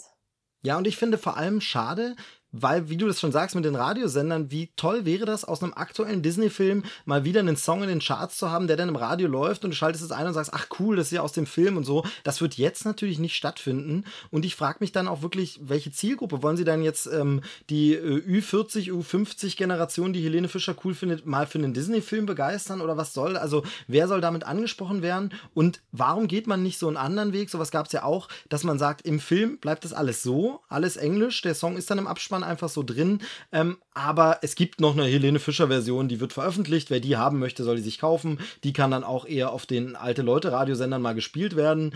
Ähm, und da funktioniert es dann. Den gibt es halt zusätzlich noch dazu. Warum muss man den in den Film fropfen? Also Unverständlich. Äh, unverständlich, vor allem, ähm, wenn du hast ja auch die deutsche Version gesehen in der genau. Pressevorführung. Genau. Da sitzt man da, hat diese tolle Schlusseinstellung, dann wird einem natürlich wieder total Disney-like ganz großer Filmtitel um die Ohren gehauen und dann wird dann Fade Out quasi übergangsmäßig in den Titelsong äh, reingeschubst mit Helene Fischer und das ist wirklich, du sitzt da und denkst dir, was, warum? Weshalb es, es passt nicht und es macht auch schon fast die Atmosphäre ein bisschen kaputt, wenn ich ganz, ganz ehrlich sein muss. Ich weiß, ich darf mir wahrscheinlich schon wieder auf meinem Blog irgendwelche Kommentare von Helene Fischer-Fans anhören. Ich habe dazu ja auch schon einen Blogartikel äh, verfasst über äh, diese, diese Materie. Ähm, muss aber auch sagen, Leute, ähm, ja, Helene Fischer spricht mittlerweile ein relativ breites Ziel, äh, Zielpublikum an. Aber es ist nicht die Hauptzielgruppe. Junge Leute sind nicht die Hauptzielgruppe von Helene Fischer. Das sieht man in ihren Werbespots. Chibo, Megle, das sind keine Marken, die wirklich an junge Leute gemacht sind und das ist oder gerichtet sind. Und das finde ich finde ich echt ganz schön krass, wo ich mir sage, okay, klar, äh, da will Disney natürlich eine breite Zielgruppe, die Leute, die halt gerne auch Musicals anschauen oder irgendwelche Sachen, die wollen die halt reinlocken. Klar, dann nehmen sie ihre ganze Familie mit und ihre Sippschaft und dann gehen alle schön zu Weihnachten in Bayana es geht auf, ich verstehe das voll und ganz, aber es passt nicht. Es ja, und wenn du aber nicht. vor allem einen Popsong hast und warum suche ich mir dann nicht irgendein deutsches Popsternchen? Warum wird es nicht eine Lena Meyer-Landrut, wie das äh, ein äh, Kumpel von mir, der Joel, vorgeschlagen hat? Grüße auch an der Stelle.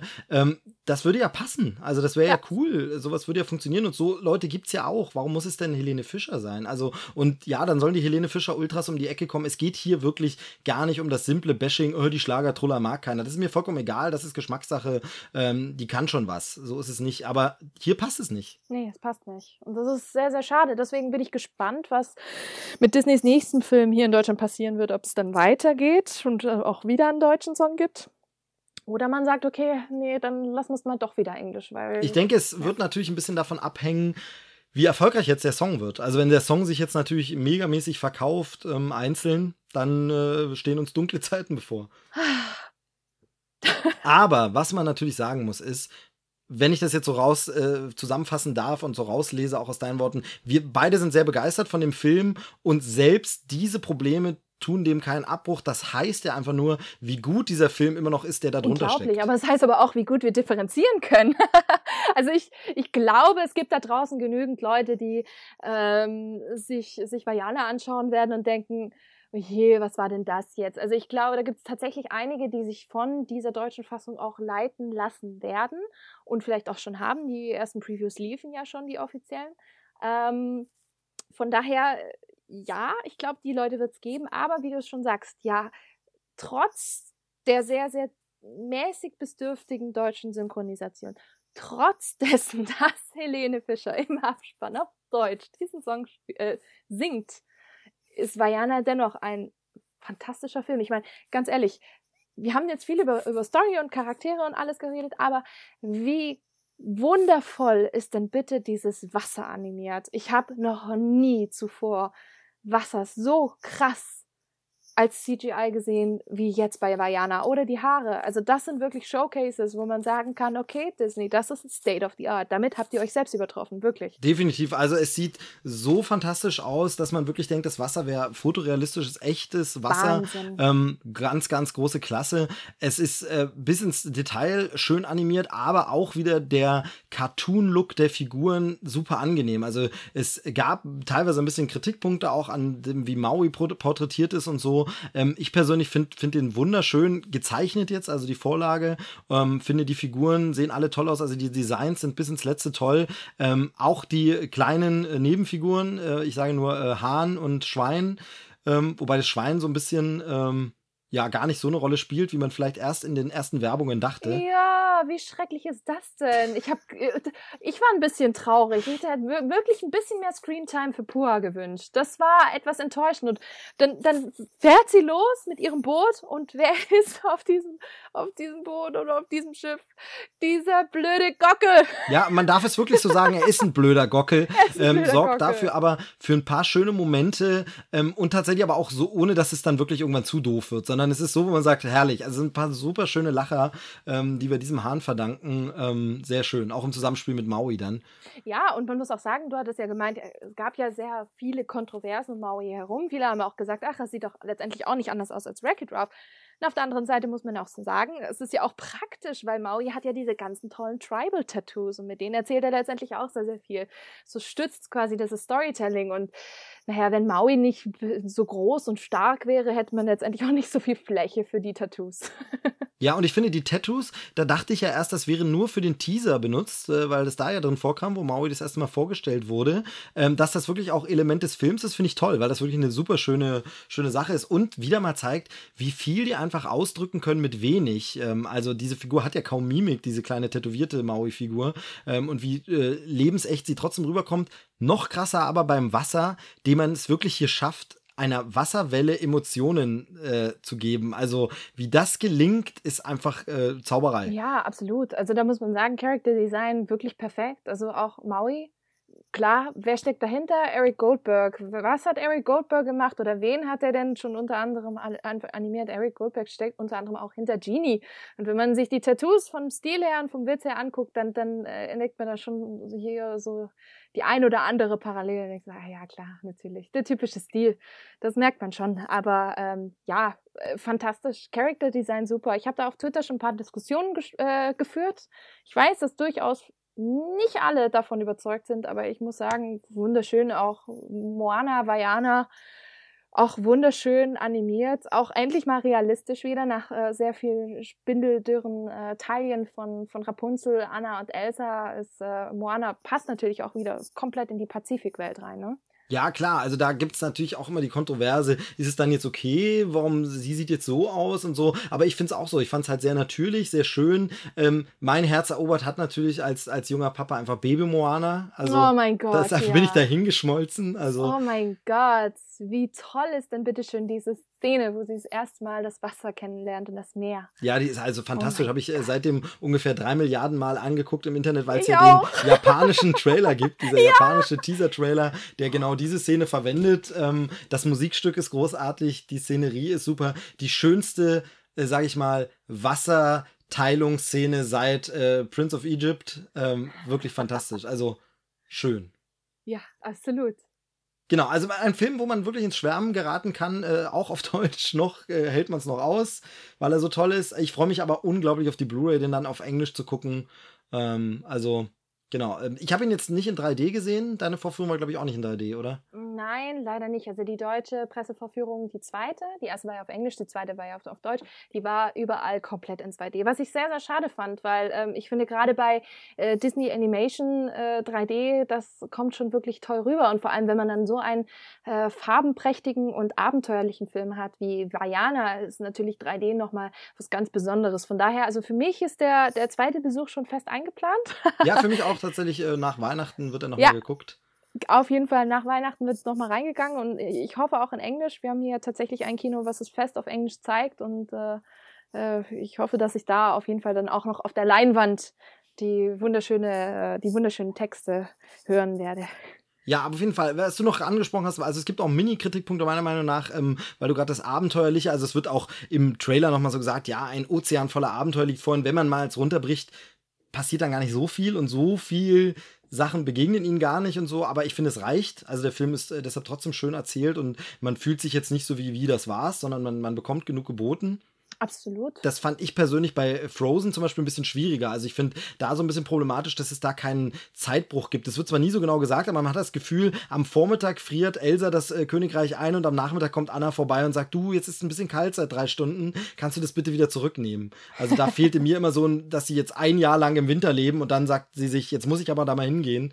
Ähm, das fehlte mir so ein bisschen. Hier ist es in Ansätzen ähnlich, aber es kommt einem nicht ganz so vor. Weißt du, was ich meine? Ja, absolut, absolut. Aber ich glaube, da ist halt auch immer dieses äh, Filmmarketing pro Land so ein bisschen äh, auch der, der Richtungsweise, äh, wie man sich darauf vorbereitet, was man für ein Bild von dem Film hat, bevor man reingeht. Also ich, mein, ich versuche ja auch relativ nicht unbedingt vorbelastet, in einen Film zu gehen, relativ offen zu sein, aber man hat, je nachdem, was man für Trailer guckt, für welchen Markt die auch gemacht sind, dementsprechend lässt man sich dann auch in verschiedene Richtungen leiten. Also die japanischen Trailer von Disney sind zum Beispiel immer sehr auf Emotionen, immer sehr auf Familie, immer sehr auf die Charaktere, auf Herzschmerz, auf Gefühle und auf die verschiedenen zwischenmenschlichen oder zwischencharakterlichen ähm, äh, Verhältnisse, während man zum Beispiel, wenn man sich die deutschen Trailer aus den äh, letzten Jahren mal so anschaut, das ist immer so ein Gag-Festival, wo ich mir echt denke, warum versucht ihr jetzt äh, krampfhaft mit Illumination oder Dreamworks mitzuhalten? Die machen die Gags. Ihr habt ganz, ganz, ganz andere Stärken und dass man die halt trotz, trotzdem hier nicht hervorbringt, weil man halt immer noch irgendwie glaubt, ja, deutscher Kinomarkt, Familienmarkt, da muss man halt Witze bringen la Ice Age, äh, geht für mich immer so ein bisschen nach hinten los und deswegen äh, finde ich das immer so ein bisschen schwierig. Also gerade das Abenteuerliche von Moana, wenn man jetzt hier die deutschen Sachen Trailer so anguckt, dann kommt es ehrlich gesagt in meinen Augen auch gar nicht so rüber. Dieses Abenteuerliche ist vor allem sehr, sehr stark durch diese amerikanischen Trailer gekommen, weil diese halt wirklich diese einzelnen Szenen rausgeschnippelt haben. Aber es ist, ja, wie du schon sagst, es ist interessant. Ja, es ist, mich würde immer interessieren, wirklich, das wären mal so Studien, wie sehr sich das dann wirklich auswirkt, wenn man den Film hier mal anders bewerben würde. Ich denke eigentlich immer noch so, und da sind wir wieder bei diesem, wie viel wissen denn Leute eigentlich von Filmen, der ganz normale äh, Zuschauer, der nicht wie wir in dem Thema drinsteckt, weil er sich einfach für andere Themen lieber interessiert, hobbymäßig, der nur mal ins Kino geht, der sieht doch einfach, ach, ein neuer Disney-Film und geht einfach einfach mal rein. Also ist dann wirklich so wichtig, dass er dann Gag-Kanonade sieht schon, die halt eben, genau wie du sagst, da die Gags nicht die Stärke sind dieser Disney-Filme, sind dann meist im Trailer auch alle Gags schon drin, weil eben so viele gibt's dann nicht, sondern sind gezielt platzierte fünf Gags im Film, die habe ich dann in den Trailern und im Film kommt dann gar nichts mehr sowas und ich gehe da mit einer falschen Erwartungshaltung rein und da ist dann immer die Frage, ob das Marketing dann nicht mehr schadet, als dass es bringt. Aber absolut, absolut. Also wenn ich so an meine Freundinnen denke, ich kenne jetzt zum Beispiel einige, die äh, den Moana-Trailer im, im Kino gesehen haben und gesagt haben, nee, ich glaube, der Film ist nichts für mich. Nee, spricht mich nicht an. Genau, und ich ähm, glaube, dass das ja. auch dazu beiträgt, dass Disney weiterhin diesen Ruf hat, ne? Diesen, ach, Kinder, ja. lustig, hahaha, Kram. Ähm, so wie halt, äh, sag ich mal, Musical in Deutschland größtenteils immer noch den Ruf hat, also ist doch Cats, ne? Also von daher. So ist es, genau. Und das ist das, das, das dreht sich alles so im Kreis. Dieses, dieses, das ist ein ganzes großes Konstrukt und Gebilde. Und es hängt so viel zusammen. Und in, irgendwo in der Mitte, nah am Kern, ist dann halt auch eben diese Debatte, die wir vorhin geführt haben mit Helene Fischer, die genau eben für dieses Schlagerding steht, was man eigentlich ja so ein bisschen in Deutschland versucht aufzubrechen. Ne? Also klar macht sie auch im Mainstream und alles, aber das ist auch dieses typische, was man auch mit Musicals verbindet. Ich kenne super viele, die sagen, Musicals, will ich nicht haben. Man singt Deutsch, es, ist, es klingt kitschig, es ist, es ist übertrieben, es ist, es ist äh, nicht authentisch. Äh, dabei sind es genau die Leute, die halt eben nur dieses typische, wie du sagst, Cats, Andrew Lloyd Webber, ne, ist super aus den 80er, 90ern aufgesetzte Ding halt eben kennt, aber nicht mehr, dass es da andere Sachen gibt, das wollen die erst gar nicht wissen. Ähm, aber das wissen wir halt zum Glück. Aber das ist, das ist ein großes Konstrukt und das hängt alles so ein bisschen zusammen. Und wenn man sich überlegt, Disney will ja, will ja größer werden, will ja eine breite Zielgruppe ansprechen, will ja vor allem auch junge Leute überzeugen. Und dass man dennoch genau diese Schiene fährt und nicht aus diesem, aus diesem Konstrukt rauskommt, da, wofür Disney ja oft als Klischee steht, das werde ich, glaube ich, so schnell nicht verstehen, warum Disney Deutschland da nichts dafür tut ja, ich verstehe halt nicht, dass sie ihre Marktmacht halt nicht ausnutzen Absolut. und einfach sagen, haben wir nicht nötig, wir drücken das Ding trotzdem mit so viel PR in den Markt, die Leute gehen auch ohne Helene Fischer rein, dass sie wirklich sich auch kleiner machen, als sie sind und sagen, nee, damit der Film erfolgreich wird, da brauchen wir schon die Unterstützung von Deutschlands größtem Schlagerstar, sonst wird das nichts, wo ich sage, das habt ihr doch überhaupt nicht nötig eigentlich. Nee, vor also, allem, weil man sich sofort auf das Niveau auch von den anderen begibt. Also das ist für mich so wie Pets, wo man auch so ein ganz krasses Stuntcasting ähm, in, der, in der deutschen Synchronfassung gemacht gemacht hat, was ganz krass darauf ausgelegt war, dass die Leute auch wirklich alle schön brav reingehen, weil ja die Stimmen so schön lustig sind. Ja, aber ich glaube, noch schlimmer wird es jetzt bei Sing. Da ist ja, es ja, glaube ich, noch ein bisschen katastrophaler. Genau das Gleiche. Und ich denke mir, Disney muss diesen Trend in Deutschland nicht mitmachen. Nee, Disney funktioniert auch so, weil Disney steht für ganz andere Sachen als eben die Konkurrenz. Und Disney sollte in meinen Augen im Marketing eher sich von der Konkurrenz abheben und nicht im Einheitsbrei untergehen. Und ich glaube, in den USA machen sie das, im deutschen Markt nicht so sehr, aber da sind wir bei dem alten Diskurs halt einfach Deutschland und die Popkultur immer wieder auf mhm. Kriegsfuß. Das wird in diesem Podcast, glaube ich, noch sehr, sehr oft angesprochen. Und ich glaube, das schaffen wir heute nicht mehr erschöpfend. Wir kommen zu dem Fazit von Vajana. Jetzt ist es nämlich doch schon sehr, sehr lang, wieder sehr viel ui, geworden. Ui. Ähm, ich glaube aber, man kann einfach sagen, angucken, oder? Unbedingt anschauen. Also vor allem, äh, wer nicht so der größte Wintermensch ist, dann erst recht anschauen, weil während man sich den anschaut, äh, wird es einem in äh, vielerlei Hinsicht ganz warm ums Herz. Ja, und man kriegt Fernweh. Ich will wieder oh, nach Hawaii. Ja. Ach. Wieder? Ja. Ja, wieder, wieder. Das habe ich ganz geschickt jetzt eingebaut.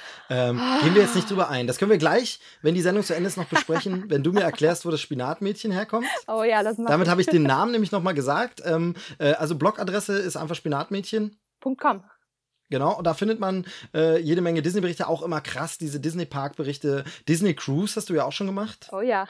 ja, also von daher nicht jammern, wenn ich von Hawaii spreche, sondern ähm, sehr, sehr gut. Ich bin ja immer sehr, sehr neidisch. Äh, macht wirklich Spaß, da zu lesen. Ähm, genauso wie es Spaß gemacht hat, sich mit dir zu unterhalten. Sehr, Danke. sehr schön. Ähm, vielen Dank für die Zusage auf jeden Fall. Ähm, denn äh, das können wir jetzt auch mal lüften. Wir kennen uns ja eigentlich gar nicht. Nein sondern äh, äh, quasi nur, man begegnet sich auf Twitter und sagt, hey, du machst auch Disney-Filme, da müssen wir unbedingt mal reden. Korrekt. Genau, und äh, dann ist es passiert äh, und äh, wir haben geredet und ich glaube, ich habe so ein Gefühl, das war nicht das letzte Mal. Nee, ich glaube auch. Das war bestimmt der Auftakt einer schönen, großen Podcast-Freundschaft.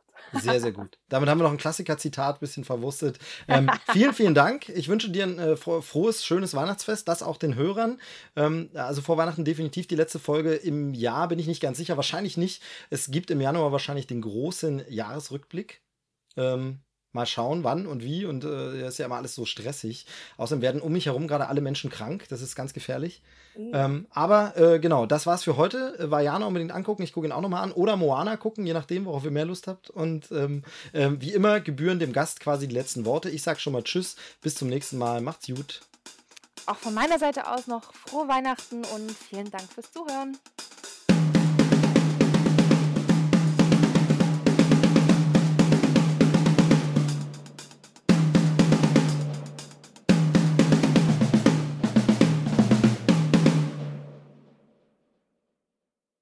Die, die Awkward Pause, da ist sie.